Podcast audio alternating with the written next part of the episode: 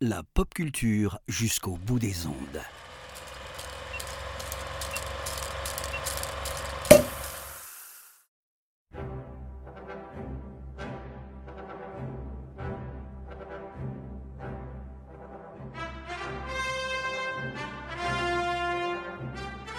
Bonsoir à toutes, bonsoir à tous, bienvenue pour ce nouveau numéro de l'apéro ciné. Je suis Antoine et euh, aujourd'hui on va parler euh, d'un sujet délicat, d'un sujet vaste, puisqu'on va parler d'un des grands maîtres du cinéma euh, de ces 50 dernières années. On va vous parler de Steven Spielberg et, pour ce soir je, je, suis ravi de recevoir Victor de la chaîne Le Cinématographeur pour venir nous parler de Spielberg. Salut Victor, comment vas-tu? Salut Antoine, ça va? Bonsoir euh, à tout le monde, bonsoir à ceux qui nous écoutent en live, bonsoir à ceux qui sont sur le chat, et bonsoir, bonsoir, bonjour à ceux qui vont nous écouter euh, un peu, un peu plus tard en, différé. Et, euh, bonsoir à toi, cher confrère, j'en profite pour pouvoir dire ça parce que je viens de aujourd'hui de contacter le Conseil de l'Ordre pour demander à me faire radier, donc ça y est, c'est à peu près le dernier jour où je peux dire ça. Eh ben ouais, comme quoi, mais puis dans quelques temps, peut-être que moi je, moi je serai à l'ordre en tout cas. Je suis pas encore. Presque. Presque, c'est ça. Euh, alors pour ceux qui ne te connaissent pas, euh, tu es donc, tu t'occupes d'une chaîne euh, de cinéma qui s'appelle Le Cinématographeur où tu proposes régulièrement des, analyses de films. Récemment, tu as sorti une vidéo sur Die Hard, il me semble, c'est ça? Exactement, c'est ce que dit XP. Euh, merci beaucoup d'ailleurs. Euh, donc euh, oui, j'ai fait ça avec Rafik Djoumi, le, mec qui s'occupe de Beats, qui était un grand Mad Movies avant qu'il se fasse virer et, on a fait ça ensemble, on a construit ça ensemble. J'ai appris beaucoup beaucoup de choses en le faisant.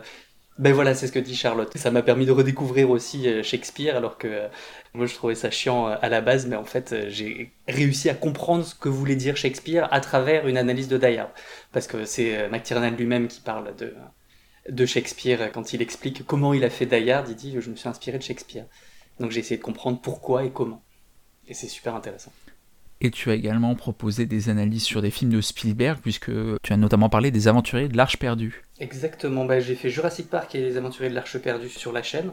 Deux épisodes que j'ai doublés à chaque fois pour parler un petit peu plus en profondeur de ce que c'est que, euh, que Spielberg dans le système hollywoodien, donc pourquoi c'était important à un moment.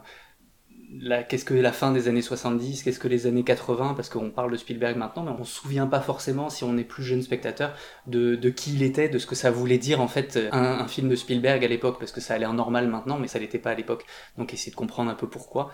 Et euh, donc pour ceux qui veulent creuser un peu plus ça, parce qu'on s'arrêtera peut-être pas forcément dessus, euh, je vous encourage à aller voir euh, ce que j'appelle les épisodes bis que, que j'ai fait à chaque fois. Ça parle pas forcément des films, mais ça parle de du cinéma en général, de la, de, de, de, des thèmes du cinéma à l'époque. Pourquoi est-ce que chacun de ces réalisateurs s'est euh, un peu mis en, en opposition face à ce qui se faisait à l'époque?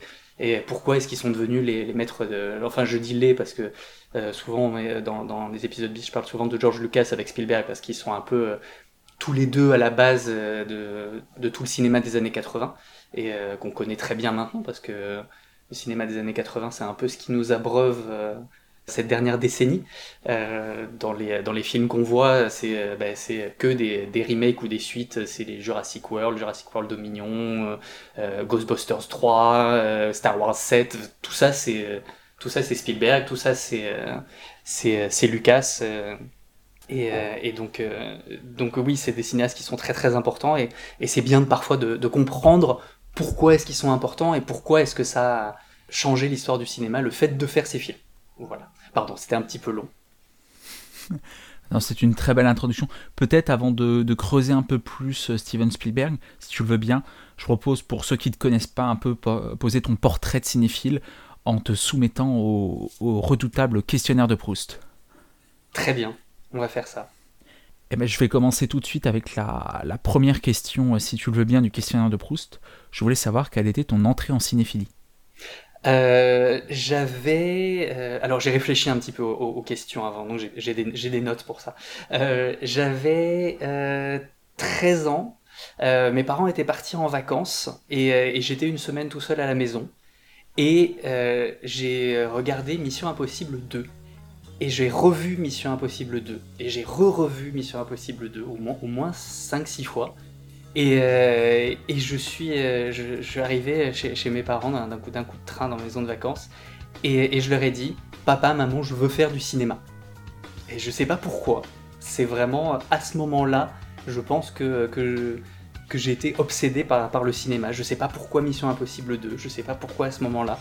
Mais, euh, mais en tout cas, c'est vraiment, je, peux vraiment le, redonner à cette date où je me suis dit, j'ai envie de faire ça de ma vie. Bah c'est. C'est pas banal les entrées en cinéphilie avec Mission Impossible 2, c'est plutôt les autres opus de la, de la saga, je, je pense notamment celui de Palma. En tout cas, c'est fait une belle vocation. Voilà. Je sais pas si tu voulais rajouter quelque chose peut-être? Euh, non, non, non, non, non. C'est, après, euh, je, je sais pas pourquoi ça m'a, ça m'a, ça m'a pris avec ça. Et puis euh, j'ai commencé à faire du théâtre. Puis j'ai, euh, je me suis passionné pour pour la mise en scène de théâtre, puis la mise en scène de cinéma. J'ai suivi des cours de cinéma avec avec un prof au cours Florent qui était passionné d'analyse de films, qui m'a fait découvrir un peu ce que je fais sur sur ma chaîne, mais avec les plutôt les grands classiques de l'histoire du cinéma. On faisait ça sur John Ford, sur Samuel Fuller, sur sur Hawks, sur Wise. Mais il était passionné aussi de, cinéma contemporain, donc on avait beaucoup parlé. Et puis malheureusement, ce monsieur est mort. Euh, six mois après que je l'ai rencontré, j'ai essayé, grâce à cette chaîne, de poursuivre un peu son, son héritage. Entre-temps, j'ai été dix ans dentiste, euh, j'ai essayé de, de faire du cinéma moi-même. J'ai passé les concours de la FEMIS et, je me suis fait rétamer à, aller à l'oral parce qu'il y a une, euh, dame dans le jury qui était pas du tout fan euh, du style de cinéma que j'aimais. Elle aimait le, le, cinéma français et, moi j'essayais de défendre David Fincher à l'époque euh, en, en, 2000, en 2006 quand c'était pas encore le mec qui a fait Manque. donc, donc il n'était pas du tout, du tout, du tout considéré comme un, comme un grand cinéaste et, moi j'essayais de le, de le défendre à Absolument, et, je me suis fait complètement saquer euh, à, l'oral de la Fémis. Donc j'ai un peu dit au revoir au cinéma à ce moment-là, et puis je m'y suis remis pendant les, pendant les confinements euh, avec cette chaîne-là. Eh ben, on, notera, et puis on n'hésitera pas à, aller jeter un coup d'œil euh, là-dessus sur tout ce dont tu parles. Est-ce que je pourrais savoir quel est ton classique ennuyeux? Je vais faire hurler tout le monde, mais je vais dire le parrain. Je trouve ça très joli, c'est très intéressant, je comprends ce qu'il veut me dire, mais je m'ennuie. Je, sais que tout le monde va hurler, mais, euh, voilà, je, m'ennuie devant le parrain. Et j'en avais un deuxième, et je sais que vous aimez beaucoup le cinéma italien chez Réfracteur, euh, mais la Dolce Vita. Pareil, je comprends très bien, c'est passionnant à analyser, mais je m'ennuie devant le film. Alors, euh, ça, me fait très mal au cœur parce que je suis un grand amoureux de la Dolce Vita. Mais je dois confesser qu'à mon premier visionnage, euh, le parrain, j'ai eu un peu de mal à l'appréhender au début. Donc je te rejoins là-dessus, et visiblement, tu n'as pas été le seul pour les deux films euh, à en croire le chat. bon, ça va, je vais, pas, vais pas me faire jeter des tomates dessus tout de suite alors. Alors peut-être avant que les tomates arrivent, euh, je te propose peut-être une question qui est un peu plus positive. Et je, te, voulais te demander quel était ton grand film incompris. eh bien, écoute, je vais, je vais citer le même que j'ai cité à la Fémis à l'époque. Euh, et pareil, je vais me faire jeter des tomates dessus, mais je vais dire Superman Returns de Brian Singer. Euh, parce que c'est un film qui m'avait passionné à l'époque. J'avais écrit même un article dessus que j'avais envoyé euh, à plusieurs magazines. Personne n'en a eu rien à foutre parce que j'étais personne. Mais, pour moi, il y a une énorme relecture de, de La mort aux trousses et de 2001 l'Odyssée de l'espace en mode vraiment De Palma, comme De Palma faisait avec Hitchcock et on peut vraiment gratter dessous et de retrouver les deux films. Euh, et, justement, ça fait partie des trucs qu'un jour que je ferai sur, la chaîne, parce que je pense que personne a, personne a aimé ce film, personne a compris ce film, et, euh, et pour moi, c'est vraiment un film qui est passé complètement, euh, sous, les, radars. Et, qui a quasiment enterré la, carrière de Brian Singer parce que c'était le film le plus cher de l'histoire du cinéma quand il est sorti. Ça, avait dépassé le, le budget de, de, Titanic et avant de se faire dépasser par Avatar lui-même.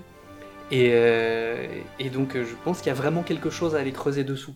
Mais, euh, dans les films incompris, euh, je pense qu'il y, en a, deux, autres que j'aimerais citer parce qu'on parle de Spielberg.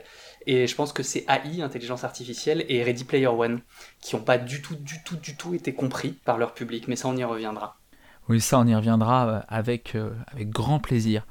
pour enchaîner peut-être une nouvelle question où certains auraient pu mettre Superman Returns peut-être. Je voulais savoir quel était ton plaisir coupable. Alors je me rends compte que c'est une case que j'ai laissée blanche sur ma feuille, justement parce que j'étais très très très perturbé par cette question parce que je vais, je vais dire que je sais pas. J'ai vraiment beaucoup beaucoup beaucoup réfléchi et, et je t'avoue que j'en ai aucune idée c'est bien la première fois qu'on dit je sais pas, mais c'est une réponse euh, évidemment qu'on accepte, euh, à moins que le chat te sorte, te sorte les fourches pour que tu, tu nous donnes absolument une, une réponse, mais, euh, mais, mais le, plaisir coupable, voilà, on n'en a pas tous forcément, et puis c'est vrai que la notion de plaisir coupable perturbe un peu toujours à chaque fois les, les invités qui viennent dans l'apéro. Est-ce que tu est-ce que tu as, toi, euh, un film qui t'arrache une larme? Euh, Oui, je suis, euh, je, chiale toujours au, cinéma dès que je suis ému, même quand le film n'est pas triste. Des fois, rien que l'intensité de la mise en scène, des trucs comme ça, ça me fait pleurer. Mais je vais dire qu'il y a un film en particulier qui me fait pleurer à partir, je pense, de la moitié du film, et puis je m'arrête pas jusqu'à la fin. Et pareil, c'est un film qui est, que, que peu de gens connaissent, c'est The Hours avec euh, Nicole Kidman, Meryl Streep et Julianne Moore, que j'aime beaucoup, de Steven Daldry, et euh, avec la musique de Philippe Glass absolument incroyable, et je pense que la musique y fait pour beaucoup, mais à partir de la, moitié du film, je me mets à pleurer à chaudes larmes et je m'arrête pas jusqu'à la fin. Eh bien ça, ça, fera une belle découverte. Personnellement, moi je l'ai pas vu, mais là tout de suite tu me... Enfin, tu ne donnes pas envie d'y aller, dans le sens où j'ai pas envie de me briser le cœur, mais... mais si ça se trouve, tu vas pas du tout, du tout être... Ah Enfin, je sais pas, ce, film en particulier m'a énormément. Euh, me, parle beaucoup, beaucoup, beaucoup. C'est l'histoire de, trois femmes sur trois époques différentes, l'une qui vit une histoire, l'autre qui écrit une histoire, et, euh, enfin la troisième qui vit aussi cette histoire, mais d'une manière différente. Et euh, la troisième, elle lit l'histoire. C'est c'est l'histoire de Virginia Woolf, et c'est oui voilà, c'est l'autre qui est l'histoire, c'est ce que dit Charlotte. Et c'est vraiment incroyable. C'est sur trois temporalités différentes et trois femmes qui vivent plus ou moins la même chose à travers une histoire. Et c'est euh, c'est d'une beauté incroyable. rien, qu'en fait, rien que pour la musique, c'est fou. C'est par le réalisateur de Billy Elliot, qui a pas fait grand chose après. Il a fait euh, extrêmement fort, incroyablement près, qui, euh, qui reprend un peu cette, cette, cette trame-là et qui était moins, moins touchant. Et, et, et, un autre qui se passe pendant un procès, mais je sais plus, je sais plus comment ça s'appelle. Alors pour le réalisateur, c'est Stephen euh, Daldry, il me semble. Daldry, exactement. The Reader, oui, merci Charlotte. Voilà, pour euh, peut-être pour ceux qui voudraient euh, creuser un peu plus sa filmographie. En tout cas, je sais pas pour, pour ceux qui écoutent l'émission, que ce soit en direct ou en podcast sur Galaxy Pop. En tout cas, moi, tu m'as donné très envie, très envie d'aller voir The Hours. Mais je te, vraiment, je te conseille. C'est une petite pépite qui est passée un peu, euh, un peu inaperçue. Et euh, à l'époque, quand c'était au cinéma, je, je, crois que j'y suis allé au moins dix fois. Ah ouais, quand même. Ah donc ça vaut vraiment le coup. Et puis, euh, si on a une, chose à retenir pour l'instant ce questionnaire de Proust, c'est d'aller voir The Hours. Exactement. Mais après, sur les films qui m'arrachent des larmes, j'en ai d'autres. Hein. J'ai Le Labyrinthe de Pan, Quelques heures après minuit. Tu sais, des, des trucs qui, qui, tirent bien la, qui tirent bien la larme. Mais je pense que The Hours, sans, sans être, sans être triste, euh, me touche énormément. Quel est pour toi le film pour une soirée à plusieurs? Alors j'en ai mis deux qui sont assez radicalement opposés l'un et l'autre. Euh, je vais dire Brain Dead de Peter Jackson parce que c'est tellement n'importe quoi, tellement jubilatoire, euh, ça s'arrête jamais que on, peut, on peut l'apprécier à tellement de niveaux euh, que, c'est vraiment idéal pour une soirée à plusieurs. Ça fait, ça fait rire, on peut, euh, on peut discuter sur la symbolique, y a, ça finit par un Oedipe inversé absolument incroyable. Euh, donc il y a ça d'un côté, et de l'autre côté du spectre, je vais dire Princess Bride de Rob Reiner, parce que c'est un peu mon film d'enfance, et à chaque fois j'essaie de le faire découvrir à des gens, et je le mets en VF, où les, les doubleurs se sont éclatés dans la VF, qui est, je trouve, bizarrement vraiment supérieure à à la VO entre le, celui qui a rajouté un thothottement, euh, et ceux, qui ont rajouté des accents dans, tous les sens. C'est absolument génial. C'est euh, rien que les adlibs du, euh, des, des doubleurs valent pour, pour regarder ça entre potes. Bah ça, fait, ça, fait deux programmes un peu originaux, peut-être, je pense. Parce que c'est pas vraiment la même ambiance entre Brain Dead et Princess Bride. Ah non, c'est pas, pas ma foi, c'est pareil. Voilà. Pour, sans, sans spoiler les auditeurs, on n'est pas du tout sur les mêmes émotions ou sur les mêmes, euh, mêmes choses à l'écran. Il y en a un qui est plus sanguinolent que l'autre, notamment, par exemple. il, y en, a un où à l'époque ils avaient utilisé dix fois plus de, euh, de sang euh, sur, sur Brain Dead que dans tous les autres films qui étaient avant. C'était Stuart Gordon qui était allé voir Peter Jackson quand Brain Dead était sorti. il disait Ah, moi j'ai utilisé 10 000 litres de faux sang dans, dans Reanimator et toi t'as as, utilisé combien? Et Peter Jackson avait dit 100 000 parce qu'il avaient tellement, il y en avait tellement qu'à un moment le, la, la, scène, la scène finale est absolument incroyable. Ils avaient dû faire un, un, un set incliné pour récupérer le sang et le faire réinjecter au fur et à mesure de la scène. Ah oui, mais ils ont, ils ont toujours leur corps de la plus grande quantité de faux sang utilisé sur un film, il me semble. Ah, c'est difficile, surtout que maintenant le, sang est fait en image de synthèse, donc je pense que ils vont le, ils vont le garder. Alors bah, c'est pour la postérité, ils auront un corps euh, assez, euh, assez unique. Euh, je voulais savoir quelle est l'actrice ou qui est l'acteur qui te pousse dans les salles? Bah, Je vais te dire qu'il y a 10 ans, j'aurais eu des acteurs qui m'auraient poussé en salle et que maintenant ça devient un peu plus difficile. J'ai l'impression qu'il y a moins d'acteurs qui portent des, euh, des, projets, moins de... J'ai beaucoup plus de mal maintenant à aller voir un film pour un acteur, ou une actrice d'ailleurs, que pour, euh, que pour un réalisateur ou que pour un thème. Mais, euh, mais je vais quand même donner un nom, je vais dire Sigourney Weaver, parce que ça fait partie des dernières, je pense, qui, qui ont vraiment un, un, choix dans, dans ce qu'elles font. Et, et puis je trouve, je, trouve, je trouve cette femme absolument incroyable. Oui, c'est vrai que Sigourney, euh, Sigourney est, la, est la reine euh, à travers euh, le temps et l'espace. Si tu peux me permettre cette petite boutade, vous aurez sûrement la référence. Voilà, mais c'est vrai pourtant que c'est une actrice qui se fait plutôt rare, je trouve, dans les salles. Elle se, fait, assez rare, parce que je comprends, comprends pas très bien pourquoi, parce qu'elle a l'air d'être assez partante pour, euh, pour pas mal de projets. Elle a fait même des. Enfin, son, son caméo dans Paul est, vraiment beaucoup trop cool. Celui dans, dans Cabin in the Woods est, exceptionnel. Euh, et, elle, travaille avec James Cameron, des trucs comme ça. Elle voulait, bosser avec Neil Blomkamp sur, euh, sur Alien 5, avant que cet infâme connard de Ridley Scott dise Non, c'est mon projet Je ferai Prometheus et Alien Covenant à la place. Donc ça m'a énervé. Voilà, et puis on ne parlera pas de, de Prometheus. Bah, par rapport à Alien 5, le, le, scénario était, était, incroyable. Tout le monde était partant, Sigourney était partante. J'aurais bien voulu la revoir en replay. Mais bon. Voilà, puis moi je parle pas de Covenant parce que ça aurait été mon, mon plaisir coupable personnellement. Ah bon? Je l'ai vu que. Je t'avoue que je l'ai vu qu'une fois et j'ai été très très très énervé. Peut-être qu'il mériterait une deuxième vision, mais j'ai vraiment réagi euh, très mal à ce, à ce film. Je, je l'ai vu qu'une fois et j'avais adoré à l'époque.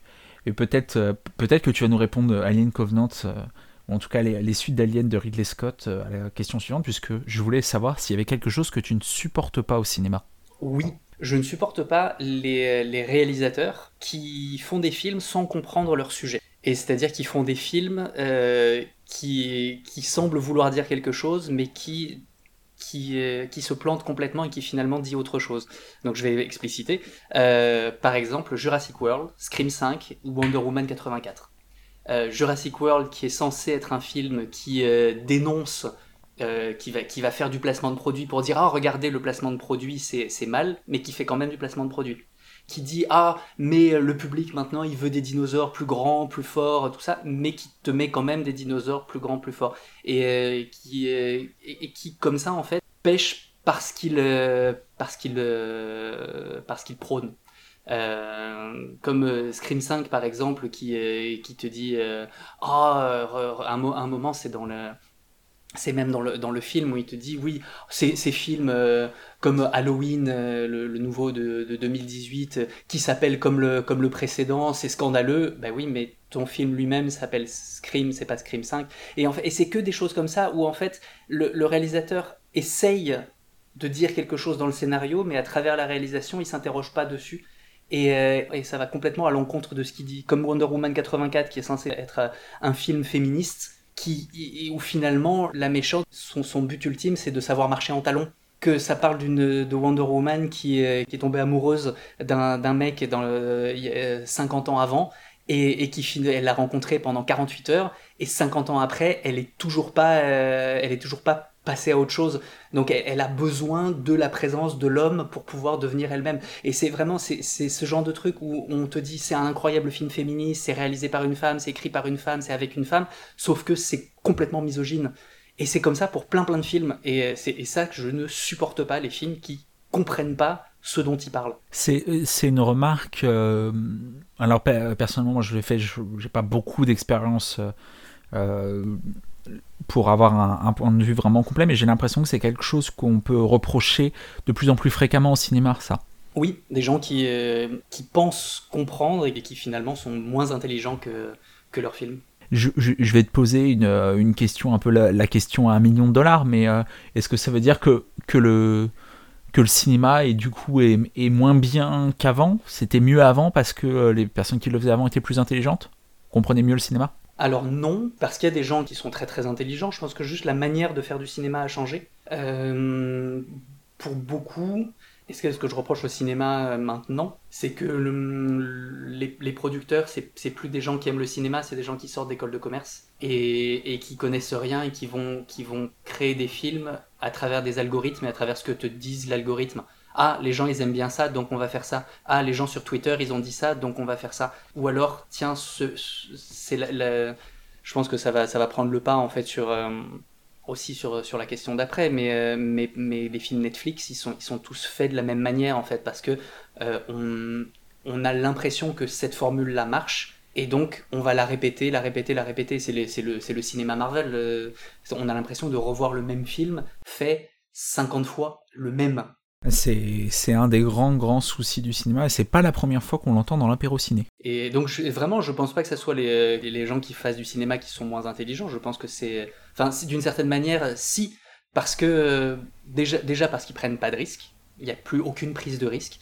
Euh, par exemple Disney qui a des milliards et des milliards et qui pourrait se permettre justement de faire des projets qui sortent un peu de l'ordinaire, comme Warner à une époque. Warner, ils étaient connus pour donner de l'argent à des cinéastes euh, un peu casse-cou et à leur dire, ben voilà, ça, on a cette partie de production qui est réservée à essayer des choses. Euh, ne serait-ce que, ne serait-ce que la, Searchlight aussi chez la Fox, ils avaient cette partie un peu plus indépendante où où ils se disaient tiens on a cet argent-là, ça peut faire beaucoup d'argent, on peut en perdre, et puis euh, ça, foire. Et XP qui parle de, John Carter et Tomorrowland, mais justement, qui sont pour le coup les, des, projets Disney qui sont foirés, mais qui sont super intéressants, mais qui n'ont pas du tout été backés aussi par Disney. Ils ont été complètement abandonnés en cours, en cours de route, et ça c'est hyper problématique. Mais le truc, c'est qu'ils peuvent se le permettre. Mais oui, c'est très bien, Tomorrowland. Pardon, je réponds à Charlotte. D'ailleurs, c'est Rafik, euh, Rafik Jumi qui disait C'est fou à quel point ce film, quand on le revoit maintenant, a prévu beaucoup de choses qui allaient se passer dans les dix ans qui allaient, suivre. Mais, euh, mais le truc, c'est que Disney, à un moment, il n'y a pas cru et, euh, et, les, les, a envoyés à l'abattoir. Et, et c'est pour ça que les films se sont plantés, mais en même temps, c'est pas grave si ces films se plantent parce qu'ils ont la possibilité, ils ont tellement d'argent que c'est pas grave si un film se plante. Et en plus, ils se sont pas vraiment plantés, ils se sont vaguement remboursés ou un petit peu moins. Mais, euh, mais, y a, mais on n'aura plus donné leur chance après. Spielberg, quand il a fait 1941, il ça a été quand même une sacrée plantade. Et on, lui, a redonné, euh, on lui a redonné des possibilités après. Il s'est renouvelé, il a, dû, il, a dû, il a dû se prouver un petit peu. Mais, euh, mais maintenant, on supporte plus les plantades. Et, et, et, et, je pense que, que cette peur monstrueuse de, de, de, la plantade ou de quelque chose qui pourrait être différent, euh, ça, ça, ça, ça, sclérose complètement le cinéma. Ce qui fait que maintenant, on voit plus que les, les gros films, c'est plus que des, c'est soit des films Marvel, soit des films qui sont des ressucés de, de films des années 80, ou euh, qui se passent dans les années 80, ou, euh, ou de grosses licences. Tu, tu regardes les, les ceux, qui marchent, c'est monstrueux. Moi ça, moi, ça me fait peur. C'est un peu le risque, c'est le, le, souci de, de l'uniformisation du cinéma qui est, qui est, une crainte, qui d'ailleurs, euh, d'ailleurs ce système un peu euh, que Spielberg qualifiait de bulle, Spielberg et Lucas l'ont dénoncé il y a maintenant une quinzaine d'années, je crois. Oui, ils ont dit que ça allait s'effondrer, mais finalement ça s'est pas effondré en fait. Mais, la bulle se, se, resserre de plus en plus, elle est de plus, en plus fine. Peut-être qu'un jour les gens en auront marre de Marvel. Euh, moi, perso, ça fait cinq films que j'ai arrêté d'y aller.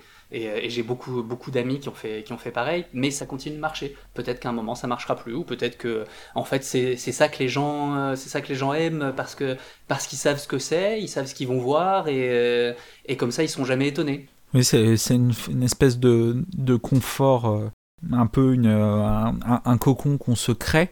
Si, si, tu me passes le mot, on, en parlait d'ailleurs il y a quelques jours avec, avec Nick on en parlait quand on parlait de, Steve McQueen, un peu ce côté niche, un peu c'est de la consommation un peu facile presque au cinéma et j'emploie volontairement le terme de consommation. Ah, c'est vraiment de la consommation. Hein. On prend, on mange, on jette et on, et on s'en souvient plus trois jours après. C'est ça, ça le problème. Il y a il y a, enfin, de, de, temps, de temps en temps, je me dis alors attends, euh, ça c'était dans quel Marvel? Non, attends, c'était dans celui-là. Non, c'était dans celui-là. Et puis celui-là, de quoi il parle? Et puis finalement, enfin, et, et, on, et, on, oublie, on, oublie aussitôt qu'on en est sorti. Et euh, il y a Bleu Intense qui dit dans le chat le cinoche américain correspond aux attentes du public. Je suis pas tout à fait d'accord, euh, dans le sens où il correspond à ce que les producteurs pensent que le public attend. Parce que ton public, il évolue avec le temps. Et là, tu leur donnes quelque chose que tu as l'impression qu'ils connaissent et, qu'ils aiment. C'est pour ça qu'on te ressort des Jurassic World, les Scream 5, des Wonder Woman et des, enfin, des trucs qui se passent dans les années 80 et des trucs parce que euh, ça, ça, ça fonctionne. On pense que les gens aiment bien ça, donc on leur, donc on leur donne ça. Mais peut-être qu'ils aimeraient aussi autre chose. Parce qu'à une, à une époque, euh, dans les années 70, bah, c'était un genre de film qui marchait euh, c'était c'était le nouvel Hollywood et ça marchait super bien, les gens allaient les voir. Et puis quand il y a quand il y a Spielberg et Lucas qui sont arrivés, les gens se sont dit ah tiens ça en fait on aime aussi. Et donc peut-être que il s'est passé il s'est passé autre chose et, et, ça, et ça a parlé à une nouvelle génération. Je sais, je sais pas si ça va continuer, cette espèce de bulle nostalgique dans laquelle on est, si ça va continuer de parler aux gens vraiment très très très longtemps. Faut, faut espérer peut-être, euh, puisqu'on est plutôt euh, opposé à ce système-là, il faut, il faut espérer que, que ce système va bientôt euh, tomber. Bah, je, je, pense que non, parce que euh, dans, dans un sens, euh, Disney a, acheté les trois quarts des studios américains. Ils ont posté un tweet en disant pour les Oscars, oh, sur 29 Oscars, Disney a été, a été nommé pour, pour 15. Et tu fais, mais vous êtes sérieux? Les 15, les 15 c'est des trucs que vous avez rachetés et c'est des trucs qui se sont plantés et qui ont, et qui ont pas du tout. Enfin, il y avait West Side Story et Nightmare Alley dedans.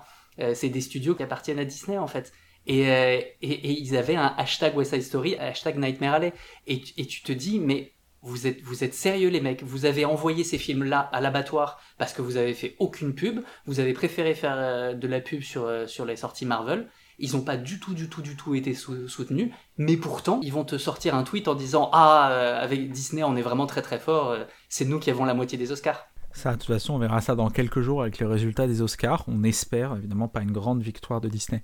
Peut-être la question suivante dans le questionnaire de Proust va être un espèce de complément à, ce que tu viens de dire. Mais euh, est-ce que du coup pour toi, peut-être pour recentrer un peu plus le débat sur une partie du système, est-ce que tu penses que le streaming c'est l'avenir du cinéma? Alors, ça dépend ce que tu appelles streaming. Euh, à une époque, je pensais que oui. Et là, maintenant, je pense que non, et pour plusieurs raisons. La première, c'est que maintenant, il y a tellement de plateformes de streaming qu'on ne peut plus avoir l'abonnement Netflix, l'abonnement Prime, l'abonnement euh, euh, HBO, l'abonnement Paramount+, l'abonnement Warner, l'abonnement machin. Et donc, bah, ils sont en train de se tuer eux-mêmes, et, et tout le monde va retourner au téléchargement à un moment, ou alors rester sur l'un, et donc obligatoirement te fermer beaucoup le spectre des choses que tu peux voir. Par exemple, moi j'aime beaucoup les films d'horreur et, euh, j'en discutais avec ma, avec ma belle famille et, euh, et ma belle-sœur me disait ah moi j'aime pas les films d'horreur, euh, j'ai essayé d'en regarder, ouais Annabelle de Conjuring, j'ai pas aimé. Bah oui mais mais en fait c'est pas c'est pas ça les films d'horreur les films, enfin les films d'horreur, t'as as tellement de choses, t'as du, as du Carpenter, t'as as du Craven, t'as du Toby Hooper, t'as du, as du Dario Argento, t'as des, as des trucs absolument incroyables et qui n'ont pas forcément été faits tous dans les années 70. Il y a des trucs qui, qui ont été faits dans les années 2000. Le Nono Sono, euh, le sang des innocents de Dario Argento, c'est super euh, moderne. Et mais, mais en fait ils les connaissent pas parce qu'ils sont pas sur les plateformes de streaming. Et donc pour moi ça réduit énormément le, le champ des choses que tu, que tu peux voir, le spectre de la découverte en fait des, gens. Donc il y a certaines plateformes de streaming qui, de streaming qui te permettent ça, euh, genre Mubi ou autres ou autres plateformes qui sont vraiment top, mais c'est mais c'est pas Netflix quoi. Et donc j'ai moi j'ai un, peu peur de ça. Et euh, le deuxième truc dont j'ai très très peur, et là je vais taper directement sur Netflix, c'est que euh, je pense que ça fait une consommation du cinéma qui est différente. Dans le sens où maintenant, t'as Netflix, tu payes ton abonnement, donc les trucs que tu vas voir, c'est pas grave si c'est pas bien. Mais tu vas les regarder quand même. Là, par exemple, il y a Big Bug de, Genet qui est sorti. Tout le monde est assez unanime pour dire que c'est irregardable, que c'est tous les trucs qu'il faut pas faire au cinéma qui sont dans ce film, mais c'est quand même le plus gros succès Netflix en ce moment. tout le monde est d'accord pour dire que c'est de la merde, mais les gens vont quand même le regarder, donc ça fonctionne, et donc c'est ce genre de choses-là qui va être fait. Et ça, ça me fait très très peur. Puisque tu, tu n'avais pas donné de réponse au plaisir coupable, est-ce que tu penses qu'il n'y a pas un attrait aussi euh, Netflix est dans une logique plus axée sur la quantité que la qualité, ça on le sait. Euh, est-ce qu'il n'y a pas aussi un, intérêt euh, commercial pour eux derrière de faire des mauvais films? Pour les vendre, pour un, une espèce d'attrait d'attrait de la communauté, des, des, gens qui vont regarder à aller voir quelque chose de profondément mauvais pour, pour s'en moquer? C'est un peu quelque chose qu'on reproche souvent au monde je, actuel je, pense, je pense pas, parce qu'il y en a beaucoup qui sont faits euh, co comme si c'était des bons films, mais avec une recette Netflix où, euh, où ça doit être très très fort dans les dix premières minutes et très très fort dans les dix dernières minutes pour que, pour que les gens en parlent. Et, et encore une fois, c'est des films qui sont faits avec des algorithmes maintenant. Et donc ça, ça me fait un peu peur, alors que Netflix au début, moi j'y croyais à fond quand ils, quand ils ont donné carte blanche à, à, à Bong Joon-ho pour faire Okja, des trucs comme ça, c'est incroyable, c'est des gens qui ont, qui ont compris. Et après, en fait, il s'est passé des trucs comme, euh, comme le, Scorsese, comme le David Fincher, où en fait, c'est des cartes blanches, mais sans, sans une structure derrière pour dire attention, ça, ça, risque de pas. Un, vrai producteur, en fait. C'est ça qui manque aussi, je pense. En fait, c'est pour moi, Netflix, c'est une espèce de structure qui crée des films avec des algorithmes et qui n'a et qui pas compris ce que c'était que le cinéma. Donc pour moi, il y, a, y a aussi un problème là-dessus. Qu'il faudra, euh, qu'il faudra espérer qu'il se résoudra de manière positive euh, dans l'avenir. Ben, pas forcément, parce qu'en fait, mon frère euh, est, euh, est, scénariste. Il y a Netflix qui l'a approché plusieurs fois pour écrire des trucs, euh, des grosses séries et des trucs comme ça, mais à chaque fois, on lui dit Ah ouais, mais ça, c'est vachement bien, mais en fait, ouais, l'algo, il dit que les gens, ils vont pas forcément être intéressés par ça. Ben, sauf que si tu leur proposes, peut-être qu'ils vont être intéressés. C'est pas forcément parce que ton algo, il dit ça que les, que les gens, ils, ils, peuvent, ils peuvent pas trouver quelque chose d'intéressant. Il y a eu tellement de surprises. Enfin, ne serait-ce que à l'époque, en 97, il y a un film qui est sorti qui, dix jours avant, s'est fait revendre par son distributeur en disant ça marchera jamais. Ce film, c'est Titanic. Le distributeur n'y croyait pas. Dix jours avant, ils ont revendu, je sais plus s'il si, si a été revendu à la Fox ou c'est la Fox qui a revendu, enfin je sais plus exactement, mais dix jours avant en disant ça marchera jamais. Et ils se sont pas rendus compte en fait de ce qu'ils avaient entre les mains parce que c'était un film de 3 heures euh, qui se passait en 1915, euh, 1916, je sais plus, 1918, enfin, je sais plus. Euh, et donc, ça, correspondait à aucun algorithme de l'époque. C'était pas des algorithmes. Donc, des fois, il y a des choses qui peuvent surprendre et, euh, ne faire que ce qu'on pense que les gens aiment. Je pense pas que tu puisses te réinventer avec ça. Et c'est d'ailleurs tout le principe de, Ready Player One, justement, euh, que, que si jamais tu vas pas à contresens, c'est tout le principe de la première épreuve. La première épreuve, c'est donc une course de voiture tout le monde fait la même boucle et on sait que à King Kong, personne ne peut passer au-delà de King Kong. Mais tout le monde fait la même boucle depuis une dizaine d'années, tout le monde refait cette boucle, cette boucle, cette boucle. Et c'est que en allant à contresens, et c'est dans, le film, hein, c'est au moment où il fait machine arrière que il découvre la, clé de l'énigme. Et c'est en fait c'est pour ça que pour moi ça fait partie des, que le film a été complètement incompris, c'est qu'il va complètement à contresens, ça fait partie des films qui ont compris leur sujet, il va te parler de la nostalgie, il va te resservir une espèce de, de bourrade nostalgique un peu dégueulasse, sauf qu'il va te dire non, il faut aller à contresens. Exactement comme euh, Mad Max Fury Road, où au milieu du film, ils vont te dire non, on fait demi-tour. C'est des films qui parlent que de ça. Et ça, ça c'est vraiment intéressant. C'est des, des trucs où ils te disent non, on va pas dans le bon sens et il faut, il faut essayer de trouver autre chose, de se réinventer, d'avoir artistiquement quelque chose de différent. C'est quelque chose d'important et qui a bizarrement pas du tout été compris par le public dans ces films-là, qui ont, vu exactement le contraire. On disait contresens égale souvent des grands films, à croire que le cinéma doit se faire en marche arrière et tu disais même, euh, même Titanic, mais il y a de, nombreux grands films. Je pense par exemple à Star Wars, le premier qui a, qui a été quasiment jeté, qui a quasiment pas eu de, promotion. Nombreux sont les, les grands films qu'elles on n'a pas cru et qui, qui ont posé problème euh, là-dessus. Je vais juste rebondir sur euh, le chat. Il y a XP qui dit sur Ready Player One, la suspension d'incrédulité ne marche pas. Je peux pas croire que les atos de 2045 aiment Citizen Kane. Alors, déjà, c'est pas Citizen Kane, c'est les trucs des années 80. Euh, et justement, en fait, ils l'aiment parce qu'on leur a demandé de l'aimer. C'est ça en fait que dit le film. C'est euh, donc James Hallyday qui a, créé euh, donc ce monde virtuel qui est, est l'Oasis et qui était passionné de la pop culture des années 80. Et en fait, parce que lui aimait la pop culture des années 80, mais les ados de 2045 vont se renseigner sur la pop culture des années 80 et vont la remettre en 2045 et ils vont tous être obligés d'aimer ça pour pouvoir éventuellement gagner le, le, grand défi qu'il leur a donné pour lui succéder à la tête de l'Oasis et devenir plus ou moins le maître du monde. Et c'est ça que dit le film en fait. C'est que c'est des gens qu'on a conditionnés à aimer ce genre de choses. Et tout le film, tout le, ce que le film te dit, c'est justement aller ailleurs. La première épreuve, c'est faire demi-tour. La deuxième épreuve, c'est justement sortir de ça et faire ce que euh, James Hallyday n'avait pas fait lui, aller voir la, aller voir la fille. Euh, et, et c'est que ça. Et finalement, en fait, tu te retrouves dans le film à avoir ces espèces de cadavres putrescents qui, qui tournent en rond dans l'hôtel de Shining, à faire une valse éternelle et la référence même est devenue putrescente. C'est un truc qui tourne sur soi et tout le but du film c'est d'aller ailleurs. Euh, et, justement, c'est ça qui n'a pas du tout, du tout, du tout été compris en fait dans ce film-là, parce que le film ne parle que de ce qui se passe en ce moment au cinéma, et c'est pour ça, pour moi, qu'il est visionnaire et très, très, très important, et qu'il n'a pas du tout été compris pour, euh, pour ce qu'il était.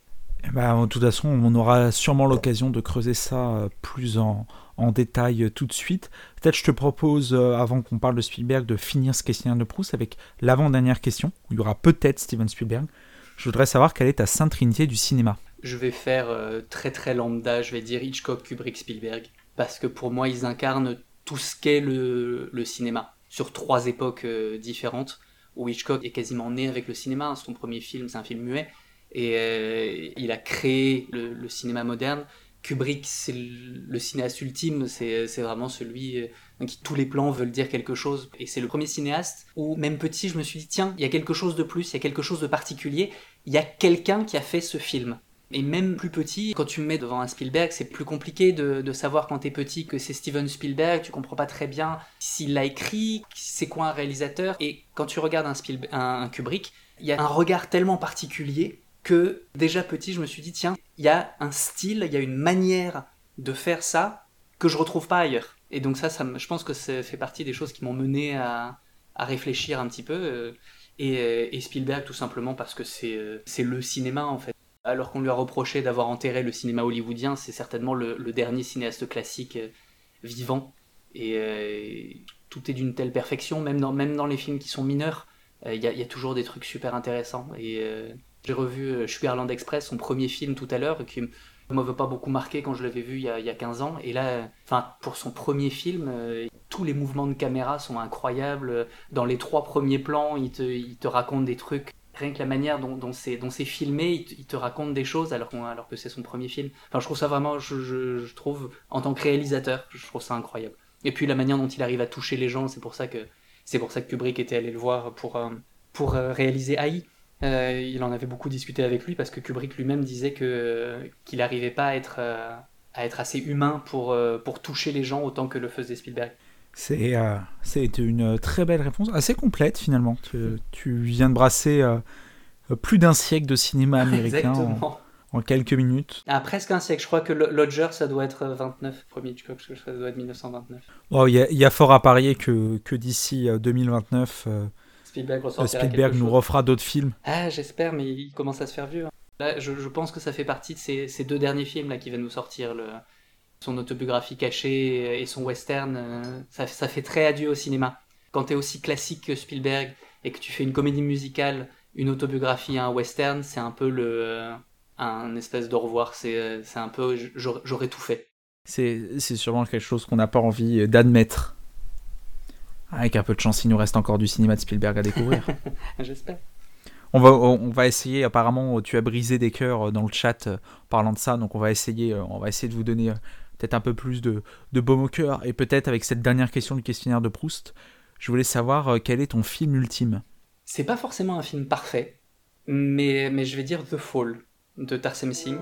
Pour moi, c'est un film ultime parce que ça parle de cinéma, ça parle de, ça parle de l'enfance, ça parle de, l'âge adulte, ça parle de la mort, ça parle de l'amour. Ça, a été tourné dans 45 pays. C'est un, projet euh, titanesque. C'est Tarsem, dès qu'il se faisait 3 francs 6 sous, euh, avec ses pubs avec Julia Roberts, il, allait, euh, réinjectait tout dans la préparation de ce film qu'il a tourné sur 6 ou 8 ans, je crois, où il a trouvé aucun producteur, il n'y a, que, euh, a que David Fincher qui lui, a, dit oui, oui, vas-y, euh, on, on crée une structure pour te permettre de faire ça. Et dès qu'il avait un peu de sous, il, est, il, partait en Indonésie, filmer deux plans, il partait en Inde, filmer deux plans, il partait en Bolivie, filmer trois plans. Et, et c'est, c'est, c'est, tous les plans sont des, sont, sont des tableaux. Et il y, y, a une vraie histoire touchante, il y a une vraie. Enfin, j'aime vraiment beaucoup ce film, il, me touche énormément. Ah bah, ça fait une très belle découverte. Moi personnellement, je l'ai, je l'ai pas vu, The Fall. Mais, mais évidemment, en plus de The Hours, je l'ai rajouté. je le rajoute immédiatement sur ma longue watchlist. Oui, c'est toujours problématique. C'est l'avantage avec l'apérociné. C'est l'avantage avec l'apérociné, c'est qu'on remplit la watchlist à chaque émission. Oh, mais résultat, on n'arrive pas, on n'arrive jamais à la finir. Je crois que j'en suis à 200 là sur ma watchlist, c'est terrible. Ah, je, suis un peu plus haut moi. Je, pense que je vais pas tarder à arriver aux 4 chiffres. Hmm. Et ça tombe bien parce que sur ma watchlist, il me reste quelques films d'un metteur en scène un peu euh, connu, euh, un certain Steven Spielberg. Je sais pas si tu connais, petit monsieur. Euh. Alors vas-y, raconte-moi. C'est lesquels que t'as pas vu? Comme ça, on va, comme ça, on les, on essaie de passer à côté. Alors, euh, moi, il y en a quelques-uns de ces premiers. Tu parlais de Sugarland Express, je sais que je ne l'ai pas vu. J'ai dû rater sa suite de Jurassic Park et 2-3 des derniers. Non, euh, trêve de blague, j'ai quand même euh, essayé de travailler au maximum avant qu'on rentre en détail dans la filmographie de Spielberg, parce que c'est quand même un cinéaste qui est tellement vaste qu'il fallait bien lui accorder quelques visionnages. Bah c'est quand même quelqu'un qui a tourné quasiment un film par an sur 30 ans. Et, et c'est pour ça, dès qu'il a été un peu absent, à chaque fois, ça, ça, a levé des grandes vagues où euh, après la liste de Schindler, oh, il a été absent 3-4 euh, ans, c'était, incroyable. Alors que maintenant, euh, les cinéastes modernes, enfin Guillermo del Toro, il fait un projet tous les 4 ans, quoi. Et c'est pas problématique. Tandis qu'à l'époque, on n'avait pas l'habitude de, de, Spielberg pour ça. C'est quelqu'un qui a toujours tourné très très vite, qui tournait un, autre film pendant la post-production de son film précédent. Ah, parce que c'est, le souci, c'est que c'est une filmographie qui est vaste en tant que metteur en scène mais il faut pas oublier qu'il est également producteur avec euh, Amblin et qu'il a produit aussi énormément, euh, énormément de grands films. Finalement, euh, sur les 40-50 dernières années, on a eu du Spielberg à toutes les sauces. On n'a pas pu passer à côté de Spielberg. Non, c'est le cinéaste le plus, le plus connu sur Terre. De toute façon, je pense que s'il y, a, y a un réalisateur que les gens connaissent, c'est Steven Spielberg, même sans trop savoir ce que ça veut dire. Parce que habituellement, quand on commence euh, un peu euh, à débattre sur un metteur en scène, c'est vrai que j'ai tendance à, proposer une petite présentation vite fait, succincte. Mais déjà, a-t-on vraiment besoin de présenter Steven Spielberg? Et ensuite, comment peut-on être succinct pour euh, présenter Steven Spielberg? Bah, il y a certaines choses à savoir pour bien comprendre sa filmographie. Après, euh, les gens qui sont un tant soit peu cinéphiles le, savent, mais euh, le fait que, euh, effectivement, dans sa jeunesse, dans les années 50, ses parents ont divorcé à une époque où, où personne ne divorçait. Et, et ça, ça l'a énormément marqué, ça c'est très très très important. Et le fait qu'il soit dyslexique, qu'il l'a découvert euh, il n'y a pas très très longtemps, il l'a découvert il y a une dizaine d'années. C'est quelque chose qui lui pesait sans qu'il arrive à mettre des mots dessus. Et c'est pour ça qu'il s'est toujours considéré un peu comme un outsider. Il a jamais fait partie des grosses cliques, euh, il a jamais été euh, hyper pote avec tous ces gens dans les années 70 qui allaient faire pas des rêves parties, mais des, des, énormes soirées à Los Angeles. Lui, il arrivait littéralement avec des chaussettes Bugs Bunny euh, et, alors que tout le monde allait, allait baiser dans tous les coins, euh, lui, il, il, était, il était sur une table quelque part à faire des croquis pour, euh, pour, pour, pour imaginer un moyen de, de, trifouiller des caméras, pour faire tomber des caméras et que, et que la pellicule sorte, sorte de, de, la caméra avant, avant qu'elle se fasse exploser. Ça, c'est Steven Spielberg. Il a eu toujours un, espèce de côté simili-autiste que lui pensait être simili-autiste, qui était en fait de la, de la dyslexie. Donc il avait du mal à, à, mettre des phrases sur ce qu'il voulait dire. Il a toujours eu un problème avec les mots, donc maintenant ça se ressent moins dans ses, euh, dans ses interviews, mais à une époque ça se ressentait un peu plus, qu'il avait un, peu, un peu de mal à formuler sa, sa, pensée, mais qui fait qu'en fait tout son imaginaire visuel a été décuplé. Euh, c'est comme les, les, gens qui sont aveugles, ils, développent énormément leurs autres sens, et lui c'est le sens de l'image en fait qui, euh, qui s'est développé. Et ça c'est assez important à savoir parce que ne serait-ce que, ne serait-ce que pour ça, pour, pour sa manière de, dialoguer avec les images, et qu'une image a un sens. Chez certaines personnes, elles ont, elles ont moins de sens. Chez lui, c'est très très important. Et, euh, et le fait d'être, euh, d'avoir été toujours un peu un, outsider, ça c'est important aussi.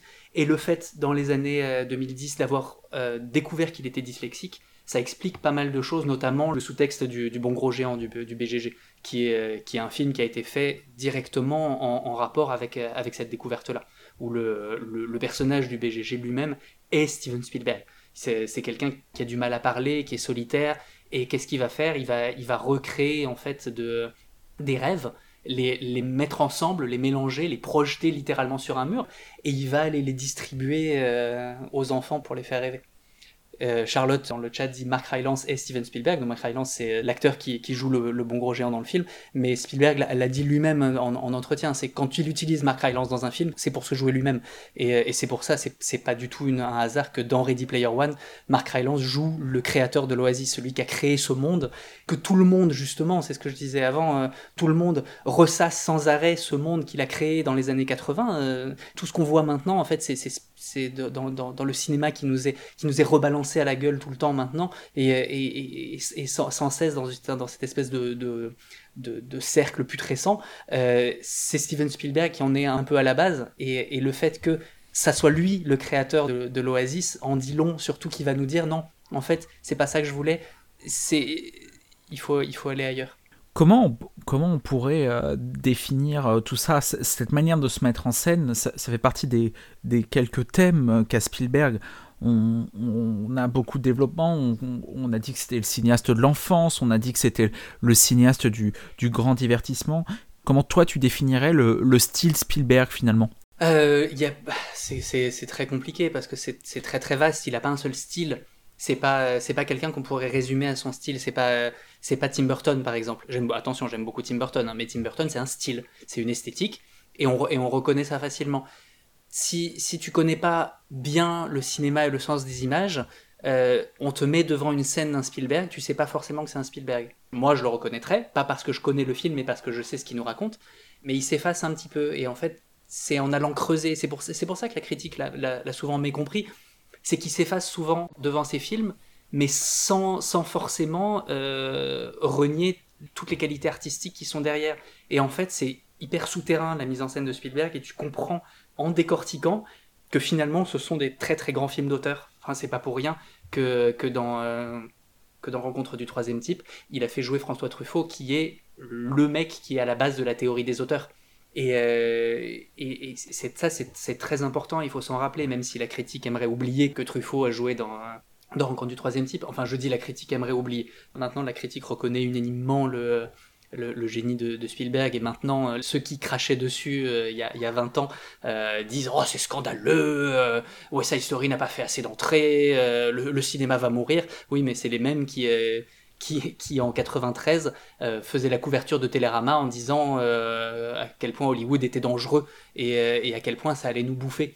Donc c'est compliqué de répondre à cette question quel est le style Spielberg. Je, me rends compte que j'ai pas du tout que je suis parti complètement ailleurs, mais il pourrait se résumer à plusieurs choses. Tu parlais du cinéma de l'enfance. Il y a, plusieurs courants. Il y a, effectivement toute cette thématique de l'absence du père. Il y a toute une thématique de la bureaucratie aussi qui est très très très importante chez, chez Spielberg. il est fan de de comment les choses se font euh, sur, la, sur la bureaucratie. La liste de Schindler, c'est un film sur la bureaucratie. Munich, c'est un film sur la bureaucratie. Il demande, il demande tout le temps des, des reçus. Euh, il y, a, y, a, beaucoup de films qui parlent de ça, de, des, rouages. Euh, The Post, Pentagon Papers, le titre français est dégueulasse, mais The, Post, ça, ça, parle, ça parle que de ça. Il y a énormément de films qui, parlent de ça, et ça c'est important. et, le, et le rapport à l'image. Pour moi, c'est vraiment les trois grands trucs. C'est le rapport au cinéma où, euh, où tu vas très très souvent avoir euh, chez, chez, Spielberg euh, des, des, des, ombres projetées, des, des, grandes lumières qui vont projeter des, des choses et ça, va, et ça va parler de la recherche d'une histoire. Rencontre du troisième type, c'est des gens qui sont à la poursuite de, d'une histoire, qui ont vu quelque chose et qui pendant tout le film vont aller à la poursuite de, de, de ce que c'est que le cinéma pour essayer d'entrer dans la fiction, la poursuivre jusqu'à arriver devant le, devant le vaisseau qui s'ouvre comme une lumière gigantesque et rentrer dans cette lumière. C'est euh, souvent ça, c'est le, rapport au cinéma, à ce qu'on regarde, à l'image. Euh, et il y a ça dans tous ces films, euh, depuis la séance de cinéma dans, Jurassic Park, à, Le Bon Gros Géant, on en parlait, qui, fait des projections. Dans Hook, pareil, tu vas avoir des gamins qui sont projetés en ombre chinoise sur un drap, comme si c'était. Enfin, ça, ça, ne parle que de cinéma. Minority Report, c'est Tom Cruise qui est dans une salle de montage et qui va réfléchir sur le sens des images, il va, il va les prendre, les raccorder entre elles et il va, il va se rendre compte que les images ont un sens et que, et que peut-être que ce sens nous ment. Euh, Ready Player One, ça parle aussi de films, ça, ça, ça ne parle que de cinéma. Euh, pareil pour, pour Indiana Jones, c'est que des, des, faisceaux de projection, des choses comme ça. Enfin, tout, tout, toute la lumière de, dans, dans Spielberg, ça, ça parle que de cinéma. Et ça parle, ça parle du regard, ça parle de, gens qui regardent. De toute façon, le, le travelling Spielbergien, c'est un peu le truc qui revient tout le temps quand on parle de Spielberg. C'est le, le travelling avant sur une, sur une personne qui regarde en l'air. C'est, quasiment dans, dans, tous ces films. On connaît tous celui de Jurassic Park, qui a été repris de façon dégueulasse dans la bande-annonce de, de Dominion, là, de Jurassic World Dominion, où ils te font 30 ans après le, le même plan, moins bien. Et ils en sont fiers. Euh, sur Laura Dern qui regarde le, dinosaure, sauf qu'à l'époque ça voulait dire quelque chose, c'était la première fois qu'on voyait des images de synthèse au cinéma et, les personnages sont comme les spectateurs à, l'écran, ça parle aussi beaucoup de mise en abîme, sauf que refaire ça 30 ans plus tard et en plus dans un plan qui est dégueulasse et moins bien fait, ça n'a plus aucun sens. Et c'est pour ça que je parlais tout à l'heure que je supportais pas les gens qui ne comprenaient pas le sens de leurs propres images. Trevorrow, euh, celui qui a fait Jurassic World 1 et là qui fait Jurassic World 3, on le voit dans ce plan-là, c'est quelqu'un qui ne comprend pas le sens de ses images, mais qui pense le comprendre il se pense intelligent. Quand on l'écoute parler, il se prend pour Spielberg. Et c'est ça, c'est ça qui est.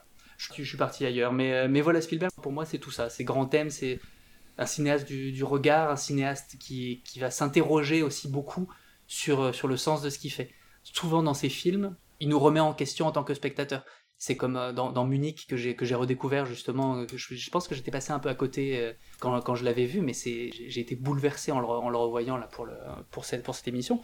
Euh, et, à quel point il va, te forcer en tant que spectateur, comme son personnage, à t'interroger sur ce que tu es en train de voir. Et, euh, aller justement complètement contre, euh, contre ce qu'on pense de lui à la, base. Parce que après avoir fait la liste de Schindler on te fait ah ça y est il a redécouvert sa judéité tout ça. Et dans Munich il remet tout ça en question en disant mais finalement qu'est-ce que c'est? Et euh, c'est un cinéaste qui se pose beaucoup de questions et qui va justement choisir ses projets en fonction. C'est pour ça que la, guerre des mondes, euh, quand il a vu le projet, il est allé vers la guerre des mondes parce que il l'aurait pas pris à un autre moment. Il l'a pris euh, au moment où c'était, en, en, 2004 ou 2005, je crois que c'est 2004, même si ça a été avancé d'un an parce que, sur le, ça devait être fait après Mission Impossible 3. Finalement, Carnan s'est fait virer par Tom Cruise sur Mission Impossible 3, donc Mission Impossible 3 s'est mis après, et donc Spielberg a dû faire la guerre des mondes un an avant. Euh, et il y a seulement, je crois, euh, neuf mois entre le début de la pré-production et la sortie en salle. Et, il a fait un, film absolument incroyable sur le, sur le 11 septembre, sur, euh, sur ce que c'est qu'être attaqué, sur qu'est-ce que c'est que ton pays, qu'est-ce que c'est qu'une famille, une vraie réflexion sur qu'est-ce que c'est qu'être américain après le après le 11 septembre. Et, voilà, il choisit pas ses thèmes non plus pour rien. À chaque fois, il va te faire un espèce d'ensemble de films qui va parler de quelque chose et puis un autre ensemble de films qui va parler de quelque chose. Pour ça, on dit souvent, oui, il y a deux parties chez Spielberg. Il y a la partie un peu plus enfantine, avant la liste de Schindler, et puis il y a le après la liste de Schindler. Ce que je suis pas du tout d'accord, parce que La couleur pourpre et L'Empire du Soleil, c'est des films qui sont hyper sombres, qui sont hyper euh, intellectualisants, qui sont, euh, qui sont très très très très mûrs. Et pourtant, euh, ça a été fait avant la liste de Schindler. Et après la liste de Schindler, tu as, aussi des films qui sont comme, le, comme Le Bon Gros Géant ou des trucs comme ça, qui sont beaucoup plus, beaucoup plus légers. Donc pour moi, c'est pas vraiment un avant-après Schindler, même si c'est important. Mais tu vas avoir plusieurs paquets de films qui vont parler un peu de la même chose. Par exemple, comme comme euh, Munich et la guerre des mondes qui parlent du terrorisme, euh, comme enfin il y, a plein de paquets de films comme ça qui vont parler de quelque chose et qui vont être mis ensemble. Minority Report et, euh, Arrête-moi si tu peux, c'est des films qui vont réfléchir sur le sens des images, le mensonge. c'est plein de petits paquets de films où de temps en temps on voit que il s'interroge sur quelque chose et il va prendre des projets en fonction. T'as un peu brassé toutes les, les thématiques, mais c'est vrai qu'il y a ce côté euh, moi j'ai l'impression quand, on, a, on a Spielberg, c'est une remarque qui, qui émane pas que de moi, qui, a, souvent été, qui lui a souvent été reprochée, c'est cette vision du, du, cinéma avec, avec des yeux d'enfant. Presque même pour être un peu moins caricatural, je dirais que, que Spielberg, on pourrait presque dire par moments que c'est le cinéma de l'innocence, mais c'est le cinéma de l'innocence confronté à, à notamment euh, à, tous ces problèmes, on, a parlé, euh, tu as parlé de la bureaucratie et tout, il y a peut-être une thématique euh, que j'ai lue dans le chat, mais qui me semble aussi importante, c'est euh, aussi l'innocence par rapport, par rapport euh, à l'Amérique, notamment, il y a, on, a évoqué la guerre des mondes, mais ce sentiment américain et ce, et ce ressort américain, il a toujours été présent, même, même dès le début, je pense à un film comme 1941 par exemple, avec ses, ses réussites et ses, et ses, faiblesses, mais qui traite déjà de cette thématique-là. Et, euh, et, Charlotte le dit magnifiquement dans le chat, là où je voulais t'emmener un peu, c'est que c'est, c'est, c'est le cinéma de l'innocence à, à première vue. Il y, a, il y, a, une forme de fausse innocence, de, de fausse naïveté, même sur ces films avant Schindler, même chez E.T., euh, qui est habituellement le film d'enfance de, de Spielberg, euh, quand on résume. Euh, qu'est-ce que tu penses, toi, là-dessus, justement, de ce, côté faussement naïf euh, du cinéma de Spielberg? Mais je pense, je pense qu'il n'y a, a que la critique pour dire que c'est un cinéma euh, innocent et un cinéma enfantin, parce que quand, quand tu regardes un peu en profondeur, c'est c'est super hard le, le, cinéma de Spielberg. Il y, il y a des images vraiment très très très choquante. Euh, il y, a des, y a des trucs extrêmement noirs. Enfin, quand tu regardes, quand tu, enfin, rien que dans les dents, dans les dents de la mer, il y a un gamin qui se fait, euh, qui, se fait tuer par un requin. Il y a l'eau qui bouillonne euh, avec le sang qui en sort et, et, et, cette mère qui est seule sur la plage et qui cherche son gamin. Enfin, c'est pour, pour moi, il y a que, y a que la, la presse de l'époque pour dire ah c'est du cinéma enfantin et larmoyant il y a tellement de, de, de noirceur aussi chez, chez Spielberg. Après, je, on cite souvent euh, les aventuriers de la, le, euh, Temple maudit, le, deuxième Indiana Jones pour parler de cette noirceur et Spielberg dit lui-même que ça vient de George Lucas, mais c'est mais c'est pas vrai en fait. Quand on regarde un petit peu plus en profondeur, c'est assez terrible. Enfin, ne serait-ce que pour le, dernier plan de, de c'est un gamin qui s'endort à côté de sa mère morte. Et les, gens ont, ont, ont eu l'audace de dire il y a un happy end.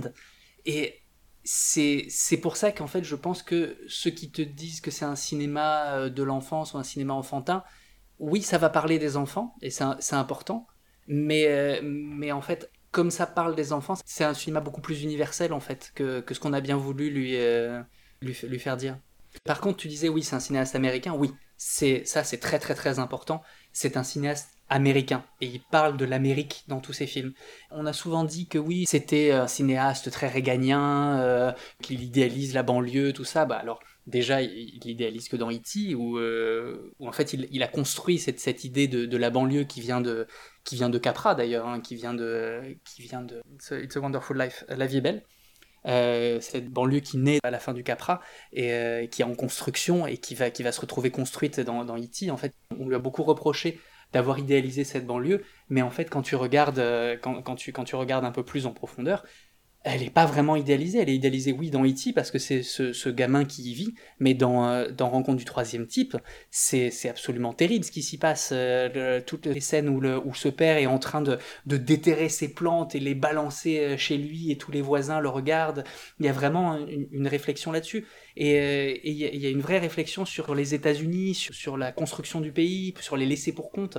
Le premier plan du cinéma de Spielberg, quand même, il faut s'en rappeler, premier plan du premier film, Sugarland Express, c'est un, plan sur des, sur des panneaux de, de direction qui montrent plein, plein, plein, plein, plein de directions.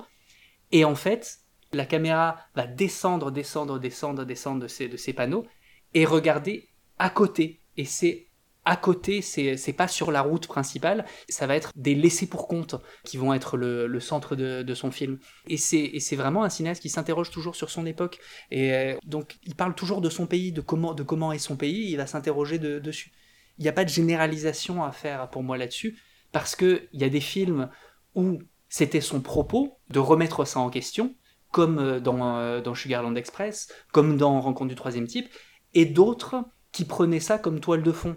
Comme, euh, comme dans E.T., où effectivement cette banlieue américaine est un personnage à part entière, parce que c'est comme ça qu'elle existait à l'époque. Spielberg l'a idéalisé, mais en même temps, il fallait bien que quelqu'un le fasse pour qu'on puisse, après, derrière, se dire, tiens, c'était ça, et maintenant on va remettre ça en question à travers d'autres choses.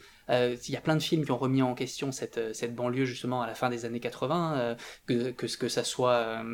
que ça soit Edouard Romain d'Argent, même si ça a été fait en 90, que ça soit Les banlieusards de Joe Dante en 89, que ça soit Lynch avec son Blue Velvet en 86 ou 87. Mais, mais cette image-là, en fait, elle vient de certains films de Spielberg parce qu'ils ont été vus plus qu'aucun film avait été vu avant. E.T., c'est le film qui a été le plus vu de l'histoire du cinéma à l'époque mais c'est pas forcément parce qu'il l'a idéalisé, c'est plus une toile de fond. Pardon, je m'emberlificote un petit peu, mais, euh, quand tu regardes dans ses autres films, c'est pas forcément quelque chose qu'il a, idéalisé dans d'autres films. Tu parlais de l'inspiration, là on parle du style Spielberg, mais il y a aussi euh, l'héritage de Spielberg. On, disait que c'était un des cinéastes les plus importants, pour pas dire le cinéaste le plus important euh, des, des, 50 dernières années, pour être, pour être gentil. Est-ce que tu penses que l'héritage de Spielberg s'intéresse juste à ses, contemporains américains, ou est-ce que l'héritage de Spielberg il va être plus profond que ça? C'est un peu ce que je t'avais dit. Pour moi, c'est un peu le dernier tenant du, classicisme euh, hollywoodien. Il n'y a, plus personne qui fait des hommages à John Ford ou à Capra dans, ses films, et, Spielberg, lui, le fait. Quand, quand, tu regardes West Side Story, le premier plan, c'est euh, Citizen Kane. C'est cette espèce de remontée sur le grillage. Et t'as plus ça dans le cinéma. Tu vas avoir des, des, gens, en fait, qui vont, qui vont singer Spielberg sans comprendre ce que ça veut dire derrière. Et, euh, et, pour moi, c'est un peu problématique parce que quand tu vois J.J. Abrams, par exemple, il essaye de refaire du Spielberg en essayant de singer ce que fait Spielberg. Sauf que c'est ça qui devient la norme maintenant. C'est un espèce de, grand entonnoir. J'en parlais un petit peu justement quand je parlais de Star Wars dans mes, épisodes en disant voilà, la première trilogie, elle est inspirée de, Kurosawa, elle est inspirée de plein, plein, plein, plein de choses, de, de, Sergio Leone, de plein de choses qui ont été mis là-dedans. Et J.J. Abrams, derrière, il s'inspire de George Lucas et pas de tout ce qu'il y a derrière. Donc c'est un espèce d'entonnoir qui commence à se fermer de plus en plus. L'héritage, il peut être incroyable, ou alors il, peut être de, plus en plus petit, parce que tu te mets juste à dire, ah tiens, Spielberg, c'est un travelling avant sur quelqu'un qui regarde, c'est euh, des objets euh, qui, ont, qui font de la lumière, et donc tu vas faire ça. Quand tu regardes Super 8, Super 8, c'est d'une pauvreté abyssale, parce que c'est vraiment... Euh, quelqu'un qui a, qui a, vu Spielberg, il s'est dit tiens, ah, c'est comme ça, donc on va refaire la même chose, ça, ça va se passer dans les années 80, il va y avoir une bande de gamins, euh, il va y avoir des extraterrestres, il va y avoir des trucs, euh, des, projecteurs euh, dans, dans l'écran, il va y avoir... Et, donc ça c'est Spielberg, et donc ça c'est un peu la recette. Sans se poser la question de ce que ça veut dire derrière. Et est-ce qu'un film, tu en as déjà parlé un peu, mais est-ce qu'un film comme comme euh, Ready Player One, c'est pas aussi. Euh, on, pourrait presque résumer Ready Player One d'une certaine manière. Je pense pas que c'est Ready Player One le meilleur pour ça, mais un espèce de film somme un peu de, de ce qu'est le cinéma de Spielberg. Personnellement, je pense que c'est AI le film qui est peut-être le plus somme, mais. Euh, ah, non, AI, c'est très différent. AI, c'est le cinéma somme de, deux cinéastes. Il y a beaucoup, beaucoup de Kubrick dans, dans, dans AI, ça, il faut pas il faut pas se leurrer. Hein. C'est un vrai film de Spielberg mais il y a aussi énormément de, de, Kubrick. AI, c'est pour moi très très très à part dans, dans, sa carrière, et c'est un film qui lui tenait énormément à cœur, et c'est pour ça quand il a fait, il a pas floppé, mais il est passé un peu inaperçu, et Spielberg a la très très très mal pris. Il a fait une grosse dépression, parce que personne a compris, alors que pour lui c'était un truc énorme. Mais euh, Ready Player One, je pense que oui, c'est un film somme, pas forcément une somme de, tout son cinéma, mais une somme de son héritage. C'est quelqu'un qui, à 70 ans, va se dire Ah, voilà finalement l'héritage que j'ai laissé, mais est-ce que c'est ce que j'ai envie de laisser? Et qui va s'interroger là-dessus. Et je, pense que c'est un, film qu'il aurait, même s'il en avait eu les moyens, qu'il n'aurait pas pu faire dans, les années 80. Ça n'aurait pas du tout, du tout eu la même portée, il aurait, il aurait pas même pas voulu le faire. Ou il aurait dit autre chose. Mais c'est un film qui raconte quelque chose du moment où il en est dans sa carrière et de l'héritage qu'il aimerait laisser. C'est pas pour rien que tout le film part d'un héritage quand même. Ça parle d'un testament et de la reprise du travail de, de Hallyday par quelqu'un de nouveau. Est-ce que par Ready Player One, d'une certaine manière, euh, alors on a des propositions d'héritiers, je sais que Charlotte parle de Jeff Nichols par exemple dedans, qui est peut-être un héritier plus, ah, plus intéressant. Le plus gros héritier de, Spielberg, c'est Bayona. Hein. Ah, ça, ça, se défend, ouais, c'est vrai que j'avais pas pensé à Bayona aussi. Ah, Bayona, c'est. Euh, oui, c'est vraiment. Euh, bah, pour le coup, c'est Guillermo del Toro hein, qui l'avait présenté à Hollywood en disant c'est le prochain Spielberg. C'est vrai. Pour le coup, dans ses interrogations, dans sa manière de mettre en scène, pas, pas parce qu'il singe Spielberg, mais parce que il, il va avoir le même, le même genre de discours humaniste, la même portée, la même, les mêmes interrogations, le même. C'est pour, pour moi, s'il y en a un qui doit prolonger Spielberg, c'est Bayona. Et c'est pour ça que justement son, euh, son Jurassic World, et pour ce qu'il en reste, qui n'a pas été euh, forcé euh, au chausse-pied par le studio, il y a des choses très très très intéressantes dedans, justement, sur l'interrogation de, de la manière. c'est très Spielbergien, Jurassic World euh, de Fallen Kingdom parce que c'est un film qui va s'interroger sur justement ces dinosaures qui sont devenus des monstres, qui sont qui sont euh, qui sont vendus au plus offrant, qui sont qui sont devenus euh, juste une un, truc pécunier et, et ces, ces images enchanteresses qui deviennent littéralement des monstres. Euh, la scène dans la chambre pour enfants est absolument géniale là-dessus, où tu as l'ombre du cheval à bascule qui se transforme en, cette espèce de dinosaure euh, synthétique euh, qui a été vraiment, pour le coup, créé entièrement par, par des ordinateurs. Il y a une vraie réflexion là-dessus. et c'est pour ça que pour moi, ça fait partie des, cinéastes qui prolongent ce, type de discours et qui le comprennent. Euh, vraiment, Bayona, quand tu regardes, même dans le rapport à l'enfance, quand, tu enfin, quand tu regardes euh, quelques minutes après minuit, qui est absolument magnifique, il y a, beaucoup de ça. Pour moi, s'il y a un héritier de Spielberg, c'est Bayona. Et j'aimerais beaucoup le, voir continuer à faire des choses. Il y a, peut-être, on a commencé à parler un peu de, l'univers Jurassic Park, on a parlé un peu de, de Indiana Jones, il faut qu'on évoque une, partie aussi, euh, quelque chose qui a souvent été donné à, Spielberg, c'est, d'ailleurs son surnom, The King of Entertainment et je m'excuse euh, pour l'accent euh, qui est pas exceptionnel, mais c'est le côté toujours le cinéma de Spielberg a aussi été vu comme un grand divertissement et entre bah, guillemets, moi j'ai eu hein. l'impression de voir Ready Player One. Non mais non mais en, tout cas certains de ces films euh, considérés comme majeurs, Jurassic Park et Indiana Jones en tête, on pourrait en citer d'autres, peut-être E.T. aussi. J'ai déjà entendu la réflexion pour E.T., mais avec Ready Player One qui est le dernier, il n'y a pas eu beaucoup de films depuis, mais qui est le dernier film grand film de divertissement, peut-être. Euh, est-ce qu'on peut pas aussi dire qu'il y a beaucoup de mots du cinéma dont on a notamment parlé pendant le questionnaire de Proust? Est-ce qu'il y a beaucoup de mots du cinéma euh, qui sont dus à Spielberg aussi? Parce qu'on sait que Spielberg a donné beaucoup de bien au cinéma. Mais est-ce que Spielberg n'est pas aussi un des principaux responsables dans le système de ce qu'est devenu Hollywood aujourd'hui par le côté négatif de la chose? Je sais pas si j'étais clair. Si, si, si, c'est compliqué parce que a souvent dit qu'il avait inventé le blockbuster de la manière dont il est, parce qu'à chaque fois, oui, bon, c'est le parrain qui a été le premier mis dans plusieurs salles en même temps, tout ça, mais le parrain, il a fait quand même quatre fois moins de recettes que, Les Dents de la Mer à l'époque. Donc historiquement, c'est Les Dents de la Mer qui est considéré comme le premier blockbuster. Euh, de, par justement le, fait qu'il a, fait exploser tout, c'est pour ça qu'on l'appelle blockbuster, et euh, d'une manière complètement inattendue. Donc ça, oui, Spielberg a transformé euh, le, cinéma, mais euh, on, l'a souvent mis en responsable de, la mort des années 70. Ça, ça j'explique un peu pourquoi dans ma vidéo bis sur, sur Jurassic Park, pourquoi c'est pas forcément vrai. mais c'est compliqué. Oui, il a, participé à créer cette, idée du blockbuster qui a été reprise par les, par les studios, mais de toute façon, dès qu'on invente quelque chose de nouveau, c'est repris. Hein, on en avait discuté avec, euh, avec Spike euh, et Charlotte en, parlant de, pardon, et Sophie. En parlant de, euh, de Phantom of the Paradise, que tout est repris de toute façon par, par les studios, par l'industrie. il a créé quelque chose qui a été, qui a été repris je suis pas sûr que ça soit ça qui, euh, qui, ait fait, qui fait la mort du cinéma, parce que c'est pas lui qui a perpétué euh, le cinéma dans lequel on est maintenant. Il a toujours essayé de se réinventer, contrairement à beaucoup. Euh, il y, y, a, beaucoup de cinéastes qui ont à un moment tourné en rond, et lui n'a finalement jamais tourné en rond. Et donc il n'a pas essayé de nous resservir ce qu'il avait déjà fait avant, ce qui se passe en ce moment au cinéma. Donc pour moi, soit si jamais son influence a été mauvaise, c'est soit parce qu'il a mal été compris, soit parce qu'on a utilisé une recette qu'on pensait gagnante, mais je, je pense vraiment pas qu'il ait participé euh, à cette. Euh, même si c'est ses grands succès qu'on recycle maintenant, euh, ça aurait été. pardon, c'est compliqué. je me perds un peu dans, ce que je dis. Je, ah bah la, question n'était pas facile aussi. Hein. Je pense pas que ça soit lui qui, qui en soit à l'origine.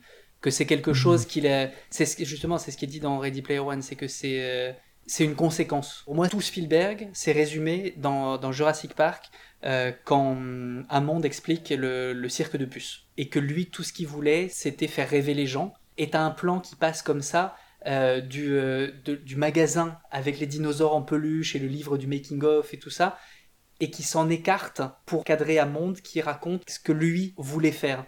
Et qu'en fait, tout ce qui est à côté, tout ce, merchandising, tous ces trucs énormes, ben c'est un à côté, c'est qu'une conséquence qui lui permet de faire ses films, et ça c'est important, hein, parce que sans, sans, cet euh, immense euh, euh, succès public, il aurait jamais pu faire les films qu'il fait. Ça fait partie des trucs très très importants. Oui, c'est un, un, entertainer, mais c'est un entertainer qui a des choses à dire. Et, les choses qu'il avait à dire ont réussi à, à plaire au public. Et c'est parce que il a plu au public qu'il a pu continuer à faire des choses. Et ça c'est important aussi. Il faut jamais oublier que voilà, Spielberg, c'est quand même un cinéaste qui plaît aux gens. Et ça, c'est important. Est-ce que c'est justement par ce côté, euh, ce côté très universel qu'il a dans son cinéma euh, universel dans sa, dans sa forme parce qu'il digère très bien euh, ses codes et ses influences, mais aussi parce qu'il a, il a donné un peu le, tempo sur les, les, années, les dernières années. Est-ce que c'est justement par ce côté universel qu'il est autant apprécié et autant considéré à travers le monde, parce que c'est aussi bien aux États-Unis qu'ici en Europe que, que sur d'autres continents je, je, je, sais pas. Oui, obligatoirement. Euh, si, enfin, si, s'il est autant apprécié, c'est qu'il a un côté universel. Parce qu'on disait, oui, c'est un cinéaste très très américain. Il, parle de son pays, mais en parlant de, de son pays, bah, il, parle de, tout le monde en fait. De ce que c'est qu'un pays, même si ça se passe aux États-Unis, ça nous parle quand même à nous. Il y a effectivement ce, ce côté universel, c'est que en, parlant de lui, il parle de nous. Est-ce que c'est lié, euh, enfin, je l'ai posé dans la question. Euh, Peut-être, est-ce que c'est pas justement parce que c'est quelqu'un qui est. On sait, Spielberg est, est, un grand cinéphile et il a autant. Il est allé puiser chez Capra, on a cité David Lean, euh, John Ford peut-être un peu aussi. Ah, est-ce, beaucoup, beaucoup John que c'est pas. Hein. Il, avant avant chacun de ses tournages, il regarde un John Ford.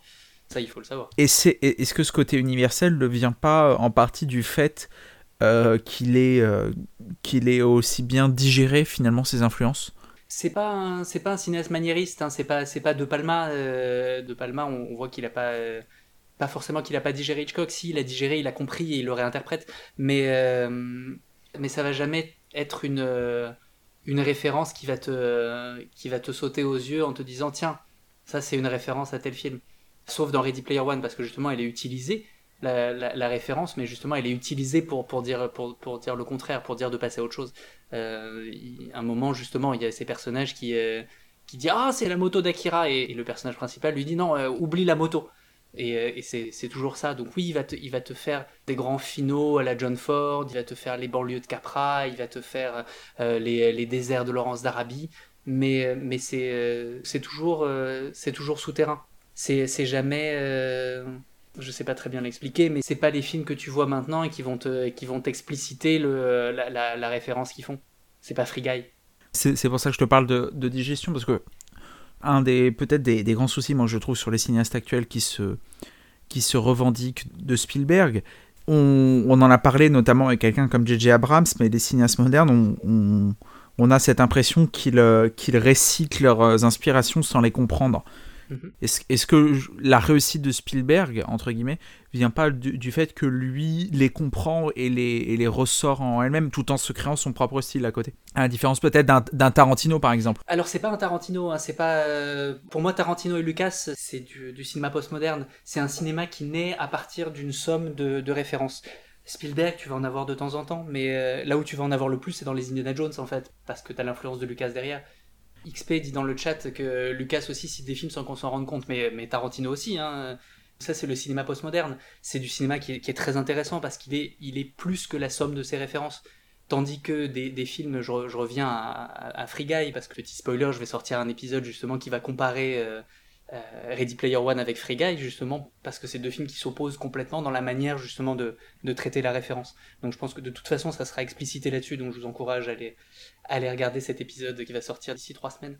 C'est pour ça que je vais pas trop m'étendre dessus, pour pas trop spoiler, mais ça parle que de ça, de la digestion de la référence et qu'est-ce que c'est qu'une référence. Euh, je vais juste rebondir sur un truc que disait XP. Euh, Spielberg est un cinéaste très populaire, c'est la raison pour laquelle je comprends pas cette opposition qu'on fait entre le cinéma populaire et le cinéma d'auteur. Il euh, n'y a, que la critique française hein, qui, fait, cette opposition. Il n'y a pas de différence entre le cinéma populaire et le cinéma d'auteur. Un, auteur peut être extrêmement populaire, ne serait-ce que le premier auteur, enfin la théorie des auteurs euh, qui a été créée par, euh, par Godard et Truffaut dans les cahiers du cinéma, c'était à propos d'Hitchcock. Et à l'époque, il n'y avait pas de cinéaste aussi populaire que Hitchcock. Mais le cinéma d'auteur, on en a fait tout un truc maintenant très très très intello, intellectualisant, où euh, quand on regarde un film d'auteur, il faut, il faut s'emmerder. Alors que euh, la, plupart des films qui sont estampillés films d'auteur, c'est pas des films d'auteur. C'est des gens qui vont, qui vont adapter un scénario, mais qui vont pas comprendre ce qu'ils filment. Être un, être un auteur, ça veut dire euh, dialoguer avec les images, ça veut dire donner du sens à ces images, ça veut dire ne pas, ne pas faire les choses qu'on fait n'importe comment. Est-ce que euh, on, parlait, tu parlais en préambule euh, de la dyslexie de Spielberg et, peut-être qu'il a appris beaucoup de choses avec son cinéma. Est-ce que, Spielberg, il, ferait pas aussi d'une certaine manière, ou il a longtemps fait, euh, du cinéma pour lui avant tout? Non, non, c'est pas, c'est pas Carpenter. Carpenter, il fait du cinéma pour lui. Il l'a il dit, moi je fais les films que je veux. Spielberg, il le dit lui-même, hein, que son but quand il fait un film, c'est de faire rêver les gens. Lui, il veut faire rêver les gens. Donc il parle de lui, il parle du cinéma, il parle de ce qu'il passionne, mais, euh, mais c'est pas un cinéma autocentré. Et euh, c'est plus un cinéma par plaisir d'offrir, presque, peut-être? Oui, complètement. Hein. C'est pour ça que tu vois dans, dans, tous ces films, c'est des, des, gens qui. Euh, que, que ça soit. Enfin, c'est les, les, les, trois avatars de Spielberg dans son cinéma c'est Le Bon Gros Géant, c'est John Hammond dans Jurassic Park, et c'est James Hallyday dans Ready Player One. Et les trois vont te dire mon but, c'est de faire rêver les gens. C'est dit dans Jurassic Park, c'est dit dans Le Bon Gros Géant et c'est dit dans, euh, Ready Player One. Que, que ce soit John Hammond, qui comme, comme Spielberg, qui a, les cheveux blancs avec des lunettes, une barbe et un couvre-chef, c'est Spielberg dans la, dans la narration. Le, euh, à l'idée dans Ready Player One aussi, on l'avait dit, même Spielberg dit, euh, voilà, quand j'utilise cet, cet, acteur, c'est pour m'incarner moi. Et tout, tout ce que ces gens-là te disent, c'est qu'ils ont envie de faire rêver les gens. Donc c'est justement c'est pour ça que c'est un cinéaste qui est très très très généreux avec son public, qui est jamais fermé sur lui-même, comme certains cinéastes ont tendance à, l'être. Il y a certains cinéastes qui à un moment se perdent à force de tourner sur eux-mêmes, euh, ou, quand ils ont compris ce que c'était que leur cinéma, quand ils se sont analysés, qu'ils ont compris ce qu'ils étaient et qu'ils vont te refaire ce qu'ils font. Je pense à Tim Burton dans ses derniers films, où il fait du Tim Burton parce qu'il a compris ce que c'était que du Tim Burton. Euh, je pense à Cronenberg dans ses, dans ses derniers films, où il a compris ce que c'était Cronenberg, et, donc il va nous sortir du Cronenberg. Spielberg, on l'entend jamais au tournant en fait, il, est, il, va, il va toujours nous surprendre. Il y a ce côté aussi, euh, il, est, il, est, généreux par le cinéma, il est aussi généreux par les genres, parce que on pourrait presque dire que Spielberg a, a, fait tous les genres maintenant qu'il a fait une comédie musicale. Bah, Peut-être il manque le western. Bah, il, il, est en, il est en pré-production, hein, c'est son but là, normalement d'ici 2-3 ans de faire, de faire un western, dès qu'il a fini de Fableman. Comment t'expliques, comment tu pourrais expliquer peut-être qu'il il arrive autant à réussir, euh, à réussir dans tous les genres, presque, parce que euh, voilà, récemment on a eu West Side Story qui est une, euh, à mes yeux en tout cas, qui a une grande réussite. Bah, ça fait très longtemps qu'il a musicale, mais... comédie musicale. Tu, tu, vois ça dans l'ouverture d'Indiana Jones et le Temple maudit. C'est c'est son moment Bubsy Berkeley. C'est absolument délicieux. je suis moins fan de. Peut-être que c'est c'est celui que, que j'apprécie le moins dans la filmographie de, de, Spielberg, Indiana Jones et le Temple maudit. mais je le regarderai toujours rien pour les 10 minutes d'ouverture qui sont certainement un des, plus beaux moments de, toute sa carrière, avec au moment où, tu suis euh, celle qui deviendra sa, future femme d'ailleurs, euh, et, que tu la suis à l'intérieur de la bouche du dragon dans un espace qui n'existe pas, ce qui est complètement aberrant dans, le film, euh, où, tu vois ce, grand moment de comédie musicale qui est un moment de, de pur cinéma, avant, avant l'espèce de slapstick comédie avec ce diamant qui, passe par terre, euh, qui, avec tous les, tous les gens qui sont en train de se, de se tirer dessus euh, les uns les autres. C'est un, très très grand moment de cinéma et qui cite, là pour le coup, oui, c'est du. c'est du euh, Il y a Lucas derrière, donc tu as tellement de films qui sont cités là-dedans, ne serait-ce que le costume de Indiana Jones qui est celui de, Sean Connery dans, dans je sais plus quel James Bond. Il y a, y a peut-être, tu, as dit que le, le, le Temple Maudit était un de ceux que t'aimes le moins. Il faut, il faut dire quand même qu'il y a eu quelques erreurs de parcours dans la filmographie de. Alors, celui que j'aime le moins, ça va être 1941. Parce que, parce que j'arrive pas à rentrer dedans. J'arrive vraiment, vraiment bah, pas à rentrer dedans. On est deux là-dessus. C'est pourtant, pourtant c'est très, très, très généreux, hein, euh, mais mais il y a un truc qui marche pas. Il y a, y a peut-être, je vais, si tu me permets, il y a peut-être un, un, autre film moi que qui m'est épidermique, au moins aussi épidermique que toi, Prometheus et Alien Covenant. C'est euh, ce qui sert de quatrième opus à la saga Indiana Jones, qui moi me, me, fout en rogne euh, et je reste poli là-dessus. Mais le point commun entre guillemets que je préfère avec 1941, qui est aussi un film avec lequel j'ai beaucoup de mal, c'est j'ai l'impression aussi que c'est des films euh, un, un, peu over the top en termes de générosité de la part de Spielberg, ces deux-là. Alors non, pour le coup, je mettrais plutôt Hook, euh, dans, dans, le même style que 1941, où on essaye euh, d'en faire et d'en faire et d'en faire et d'en faire. Et, euh, et, tu vois, dans Indiana Jones et le, le 4, je suis un des seuls qui aime bien. je passe un bon moment. Je sais que le, le, le, le film, film ne va pas. Il y, a plein, y a plein de scènes.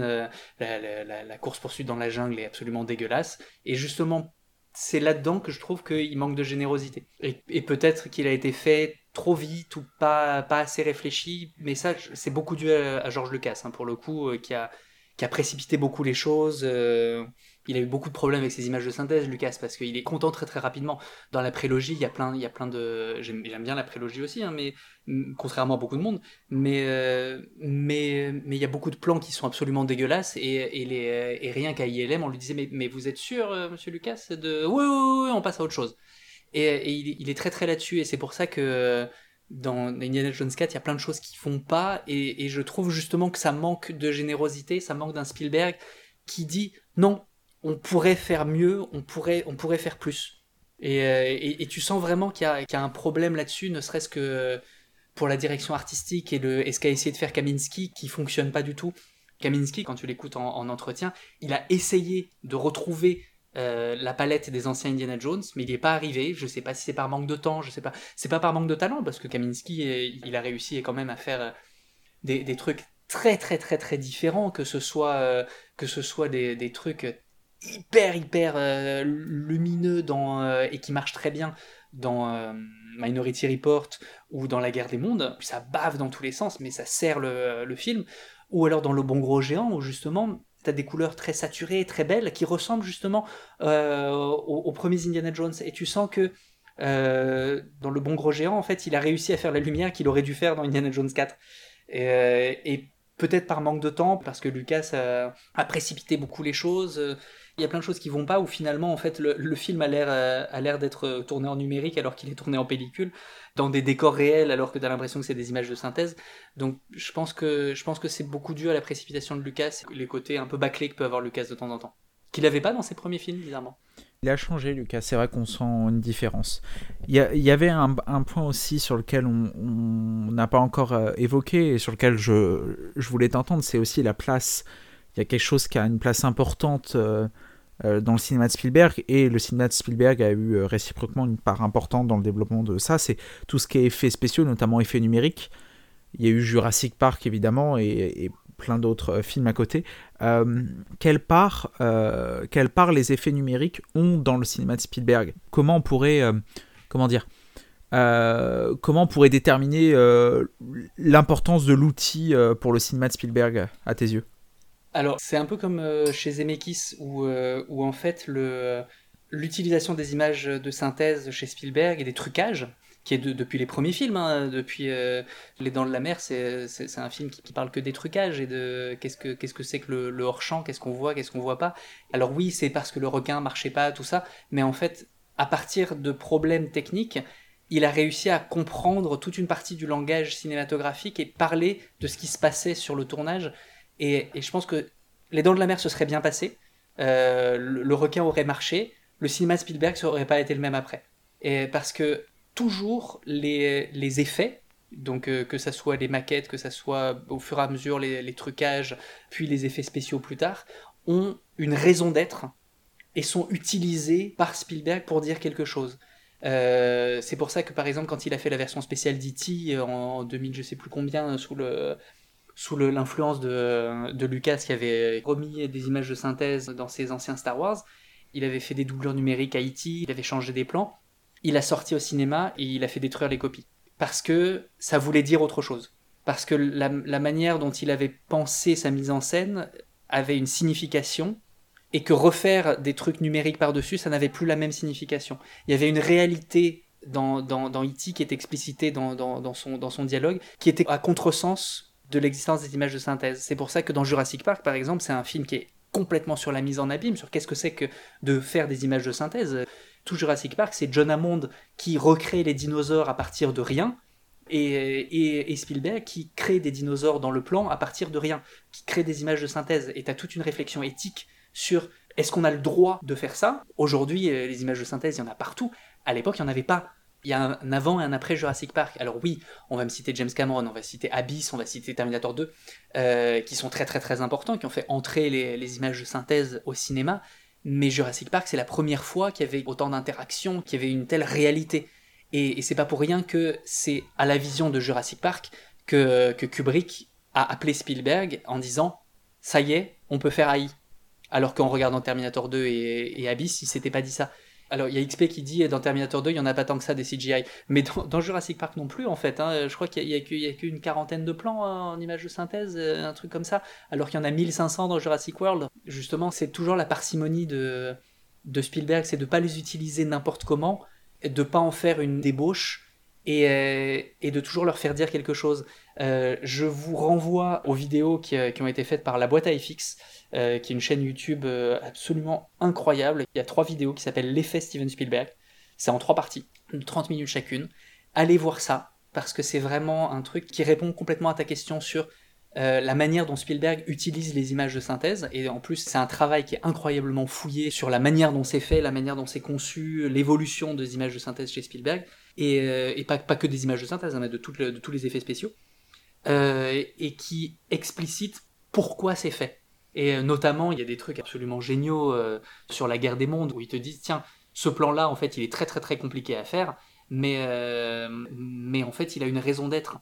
ne serait-ce que les extraterrestres qui sont très souvent représentés à travers des branchages, à travers des feuillages, qui te renvoient au fait que, en fait, c'est le plan final où le, bourgeon naît et te montrer qu'en fait, c'est c'est cette végétation-là qui a détruit plus ou moins les, les, extraterrestres, l'existence des bactéries, l'existence de la vie il y, a toujours une nécessité à, la manière dont c'est fait. Et c'est pour ça que je renvoie d'ailleurs aussi à, la vidéo qu'a fait Bolshevik sur Jurassic World, qui t'explique à quel point Jurassic World, 20 ans après Jurassic Park, arrive à faire des dinosaures moins bien et moins palpables que dans Jurassic Park. Euh, parce qu'il n'y a pas la même nécessité, parce qu'ils ne sont pas utilisés de la même manière, et, qu'il y a toujours, toujours, toujours une raison euh, et, c'est pour ça que c'est marrant qu'il ait souvent été, euh, désigné comme, le tueur d'Hollywood, celui qui avait mis euh, les effets spéciaux au cinéma, que c'était absolument terrible, alors que justement il se, pose toujours la question de, pourquoi il les utilise dans sa mise en scène. Et c'est ça qui est absolument génial, c'est qu'à l'époque, enfin,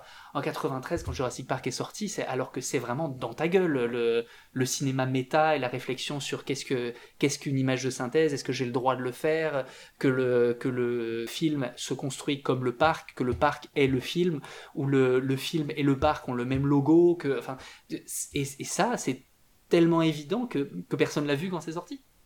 Est-ce que finalement euh, Spielberg, c'est pas la réussite du cinéma de Spielberg, c'est parce que c'est un tout très complet et en même temps extrêmement équilibré? Oui. Un tout dans, dans, le sens où Spielberg a une maîtrise absolue sur euh, tous les éléments du film, de la pré-production à la post-production, et qu'il arrive à trouver cette forme d'équilibre quasiment à chaque fois qui donne euh, ce qui nous offre tant de grands films sur euh, tant de genres différents, euh, tant d'époques différentes. Oui, parce qu'il comprend le langage des images en fait. On a l'impression que quand, quand il prévoit, il est passé par tous les styles de cinéma, il a fait des films qui étaient extrêmement storyboardés, le premier Indiana Jones par exemple, plan par plan, il savait exactement ce qu'il allait faire. Haïti, où il est arrivé sur le, sur le tournage, en ayant des idées de ce qu'il voulait faire, mais en n'ayant aucun storyboard. Donc il a fait tous les styles de cinéma, et à chaque fois, il comprend comment ça va s'articuler, il comprend comment c'est fait. Et, pour le coup, en regardant les, images, euh, enfin les, vidéos de la boîte à FX, tu te rends compte à quel point tout est d'une complexité hallucinante euh, dans la manière de créer, de créer un film, de créer ce genre de film absolument dantesque. Que tu, regardes tout ce qui a été fait sur la guerre des mondes, par exemple, euh, réussir à faire tout ça en, en aussi peu de temps, ça demande une compréhension et une anticipation tellement incroyable qu'on comprend pas comment ce mec-là a réussi à faire ça. Que c'est juste pas possible.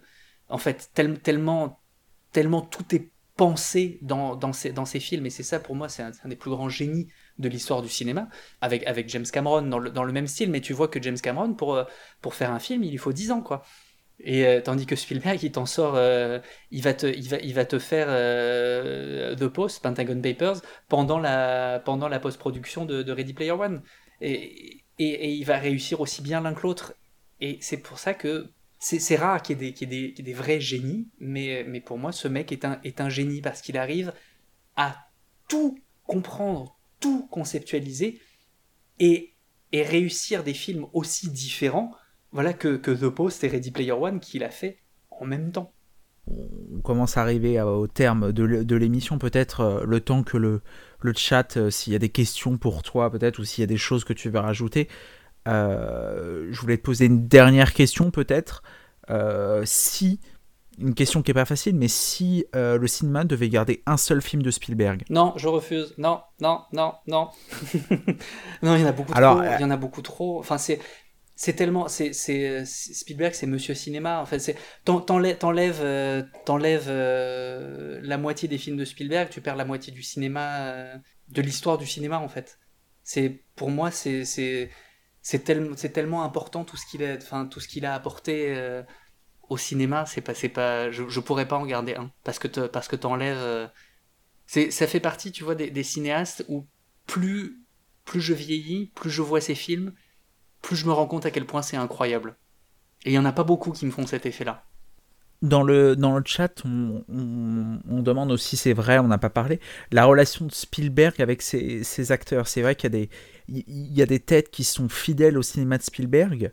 Ah, il y a, il y a une Euh, famille, Spielberg, c'est pas que ses acteurs, hein, c'est, euh, il a Mhm. Ma- Michael Kahn, son, son monteur, euh, qui, qui l'a gardé pendant, pendant, pendant 45 ans, 50 ans, euh, sa productrice Kathleen Kennedy, euh, des, des euh, scénaristes avec lesquels il, il aime bien travailler, des acteurs avec qui il aime bien travailler, enfin, il y a plein d'acteurs qui ont tourné 4 ou 5 fois avec lui, John Williams qui a fait quasiment tous ses films, à part, à part 3, je crois, et c'est aussi pour ça, en fait, qu'il arrive à, travailler aussi vite et aussi bien, c'est qu'il connaît tout le monde. Euh, Dennis Muren, qui, a, fait quasiment tous les effets spéciaux de ses 15 derniers films, euh, et euh, Douglas Locombe, oui, Kam- Kaminski, voilà, Kaminski, qui, euh, qui est son euh, directeur photo depuis la liste de Schindler, c'est des gens sur lesquels il peut compter, qui comprennent ce qu'il fait et qui ont le même discours que lui. Et ça, c'est très très très important euh, parce que c'est des gens qui ont des choses à dire aussi. On met Spielberg en exergue, mais enfin, le, boulot de Michael Kahn, euh, le monteur, est, est absolument incroyable. Sauf que il a, avec tout ce que Spielberg lui donne, ils ont réussi à travailler ensemble et maintenant, en fait, ça se fait, ils fonctionnent tous les deux. Et, et Spielberg a toujours fonctionné comme ça, en fait. Plus il arrive à travailler autant et à faire autant de choses absolument grandioses, parce que tout le monde se connaît et tout le monde sait comment il fonctionne. On pourrait pas arriver sur un plateau en connaissant personne et sortir trois films dans la même année ou trois films sur, sur deux ans avec des aussi gros budgets et aussi contrôlés euh, si tout le monde se connaissait pas. Et la relation qu'il a avec ses acteurs, ça peut être la même chose. Enfin, Tom Hanks, il sait très bien comment il fonctionne et il n'a pas trop à s'en soucier sur un plateau. Euh, il a pu avoir des relations compliquées avec euh, certains acteurs, même si je suis pas, je suis pas très très sûr. Je sais qu'il en a voulu à Tom Cruise pour, euh, pour un truc sur la guerre des mondes, mais, mais je pense que c'était plus en post-production. C'était euh, pour la guerre des mondes, si je dis pas de bêtises, c'était parce que la promotion euh, du en film voilà. a plus servi à Tom Cruise à faire la promotion de la scientologie que de parler du film. Mais je pense pas que, que ça fait partie des, des cinéastes. euh, Il y, a, il y a beaucoup de cinéastes qui étaient horribles avec leurs comédiens ou qui, qui étaient. appa- apparemment, tout le monde aime travailler avec, avec lui. Et, euh, et son travail avec les enfants est, euh, absolument incroyable. Mais, c'est, mais ça, pour le coup, c'est, François Truffaut qui lui avait dit. euh, c'est grâce à François Truffaut qu'on a E.T. d'ailleurs. Parce que pendant euh, Rencontre du troisième type, Truffaut lui avait dit c'est incroyable ce que tu arrives à sortir de, ce gamin le, gamin à 4 ans euh, qui te sort des, scènes d'une intensité folle. Truffaut a vu ça, il lui a fait euh, il faut que tu fasses un film avec des enfants. Et, euh, et, donc c'est pour ça que, que E.T. est- a, jailli avec Melissa Mathison, qui sont créés ensemble. Parce que Spielberg, il faut savoir, on, dit souvent oui, c'est c'est parce qu'il sait choisir ses scénarios, tout ça. Spielberg, il fonctionne toujours sur on a une idée, on va discuter avec les scénaristes, et à partir de ce que Spielberg euh, dit au scénariste, le scénariste construit le film. Mais il y a vraiment toujours, toujours, toujours, sauf peut-être une ou deux exceptions, mais une très forte influence de Spielberg sur le scénario. Euh, c'est euh, David Koepp, je crois pour le, je pense que c'est pour la guerre des mondes si je dis pas de bêtises, euh, qui racontait que ils avaient discuté au, au restaurant avec Spielberg et que en quelques phrases, il lui avait donné des indications qui allaient servir et sur lesquelles il allait monter tout son scénario. Sur Jurassic Park, pareil, le- le roman de Crichton n'était pas palpitant pour Spielberg, Spielberg n'était pas fan, et donc il a fait vraiment réécrire en profondeur toute l'histoire, tous les personnages, il a recentré, et, euh, même si le scénario est signé David Coep, c'est Spielberg qui était derrière en disant on fait ça, on va faire ça, on va faire ça, on va faire ça.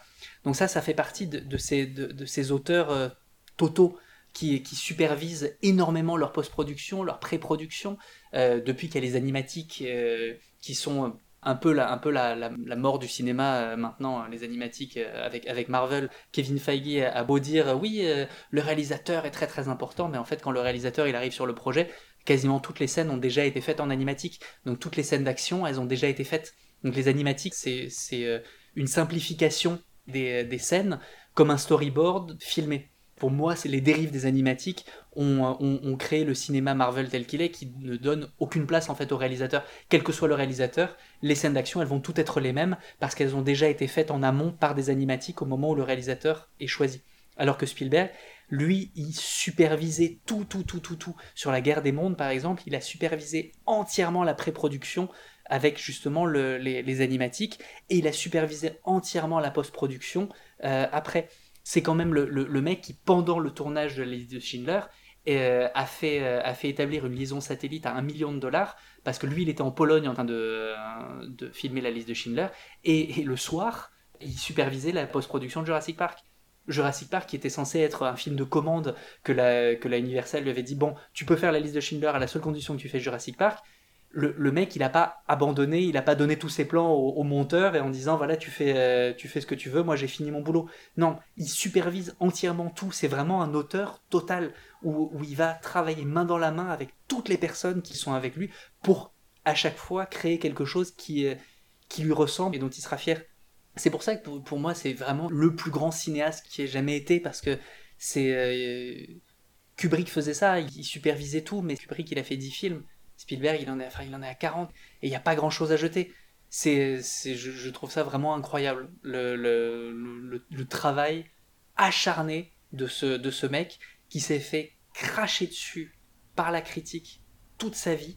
Heureusement pas par les spectateurs, mais, mais qui s'est fait cracher dessus et qui a continué alors qu'il aurait pu complètement se vendre et dire bon ben je, je me fais pas reconnaître par la critique qui voit pas à quel point j'essaye d'intellectualiser des choses dans, mes films, et de toute façon les spectateurs ils les voient pas forcément, donc ça sert à rien.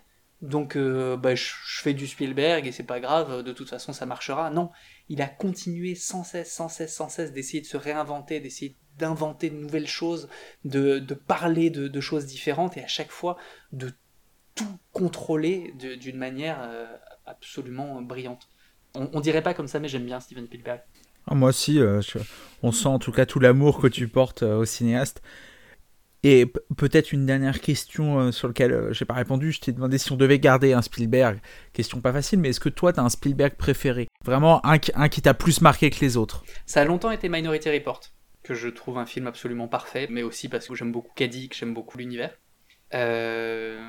mais mais un film parfait, ça serait Jurassic Park. Ça, c'est, c'est malheureusement, c'est, c'est, un, c'est une question avec beaucoup de bonnes réponses, mais euh, pas de consensus. C'est ce qui fait peut-être la grandeur du cinéma de, de Steven Spielberg. Peut-être avant qu'on se quitte, peut-être euh, traditionnellement, tu, je sais pas si tu sais, mais euh, on fait une petite reco à la fin, à la fin des apéros ciné, pas forcément en rapport avec le thème, tu peut-être un film, un livre, euh, une vidéo, euh, quelque chose en rapport avec le cinéma à, recommander à nos auditeurs euh, en guise de conclusion je vais conseiller un bouquin que je viens de, terminer et qui est absolument incroyable et que je comprends pas qu'il n'a pas encore été adapté au cinéma. C'est une, c'est une trilogie écrite par Brandon Sanderson qui s'appelle Fils des brumes, Mistborn, et qui est euh, juste le, truc le plus cinématographique euh, qui existe. Je, je, comprends pas pourquoi ça n'a pas encore été adapté. Je vous conseille vraiment de, sauter dessus. Euh, c'est comme c'est juste une trilogie, c'est pas de la fantaisie qui dure très très très longtemps. C'est plein de, il y a des rebondissements dans tous les sens. Il y, a, de la, y a de la magie. Il y a plein, il y a tellement de choses. Et, j'ai dévoré ça pour le coup. Donc Fils des brumes de Brandon Sanderson. Et tout ce dont j'ai parlé avant sur les recos, euh, que ce soit The Fall, The Hours, la boîte à FX, voilà, je pense qu'il y a de quoi faire. Ah, c'est, c'est clair, et puis, euh, et puis on espère euh, voir cette trilogie bientôt au cinéma, peut-être par Steven Spielberg, c'est on jamais. Bah, ça, ça, ça, serait vraiment cool. Mais j'ai peur que ça soit soit que ça soit fait en, série, soit que ça soit pas fait, soit que ça soit donné un. C'est toujours le problème, hein, tu sais, il y a des trucs incroyables qui sont euh, qui sont donnés à des à des gens qui qui comprennent rien. Quand tu vois la, la, boussole d'or qui a été adaptée au cinéma, le, le, Pullman, qui est la trilogie absolument incroyable que le mec a pas réussi à faire à faire un premier correctement. Euh, des fois, tu sais, il y, a des trucs qui pourraient être incroyables et qui sont juste mal adaptés.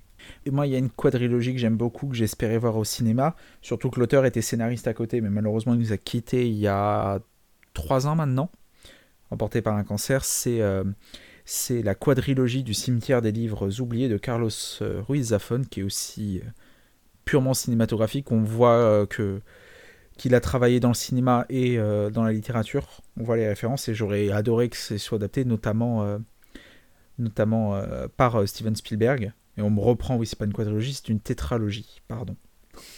C'est la petite reco de l'animateur. ça s'appelle?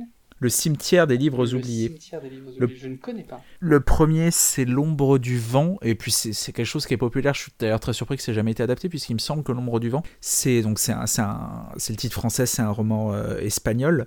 Euh, c'est le roman euh, espagnol le plus traduit au monde. D'accord. Plus que Don Quichotte il, me, il, me, semble, j'avais vu un truc comme ça où le, le plus vendu, c'est un. Enfin, c'est considéré comme un, des best-sellers en Espagne. Don Quichotte devait sûrement être au-dessus, mais j'avais vu quelque chose comme ça, que c'était un bouquin qui était très très populaire. Il y a eu trois suites. Voilà. Eh bien, je vais aller lire ça. C'est très bien. J'ai fini Fils des Brumes, donc j'ai un peu de temps maintenant. Eh ben voilà. Eh ben moi, je vais enchaîner avec Fils des Brumes comme ça. ben, tu me diras ce que t'en penses. Voilà. Eh, c'est parfait. Eh ben, il me reste plus qu'à te remercier pour, euh, pour cette émission. C'était un vrai plaisir de t'entendre parler de, de, Steven Spielberg. J'espère. Merci à toi de m'avoir invité surtout. Ah bah, c'était avec un grand plaisir. J'espère que vous avez pris autant de plaisir que moi à écouter euh, cette émission. Merci à toi Victor d'être venu nous parler euh, de Steven Spielberg. C'était un vrai plaisir. Je rappelle qu'on peut te retrouver sur ta chaîne YouTube, Le Cinématographeur, avec les analyses si vous nous écoutez sur Galaxy Pop, tout est disponible dans la description. Je vous souhaite à tous une belle nuit de cinéma, une belle semaine de cinéma. Continuez à vivre le cinéma et on se retrouve nous très très vite pour un nouvel apéro ciné. Salut tout le monde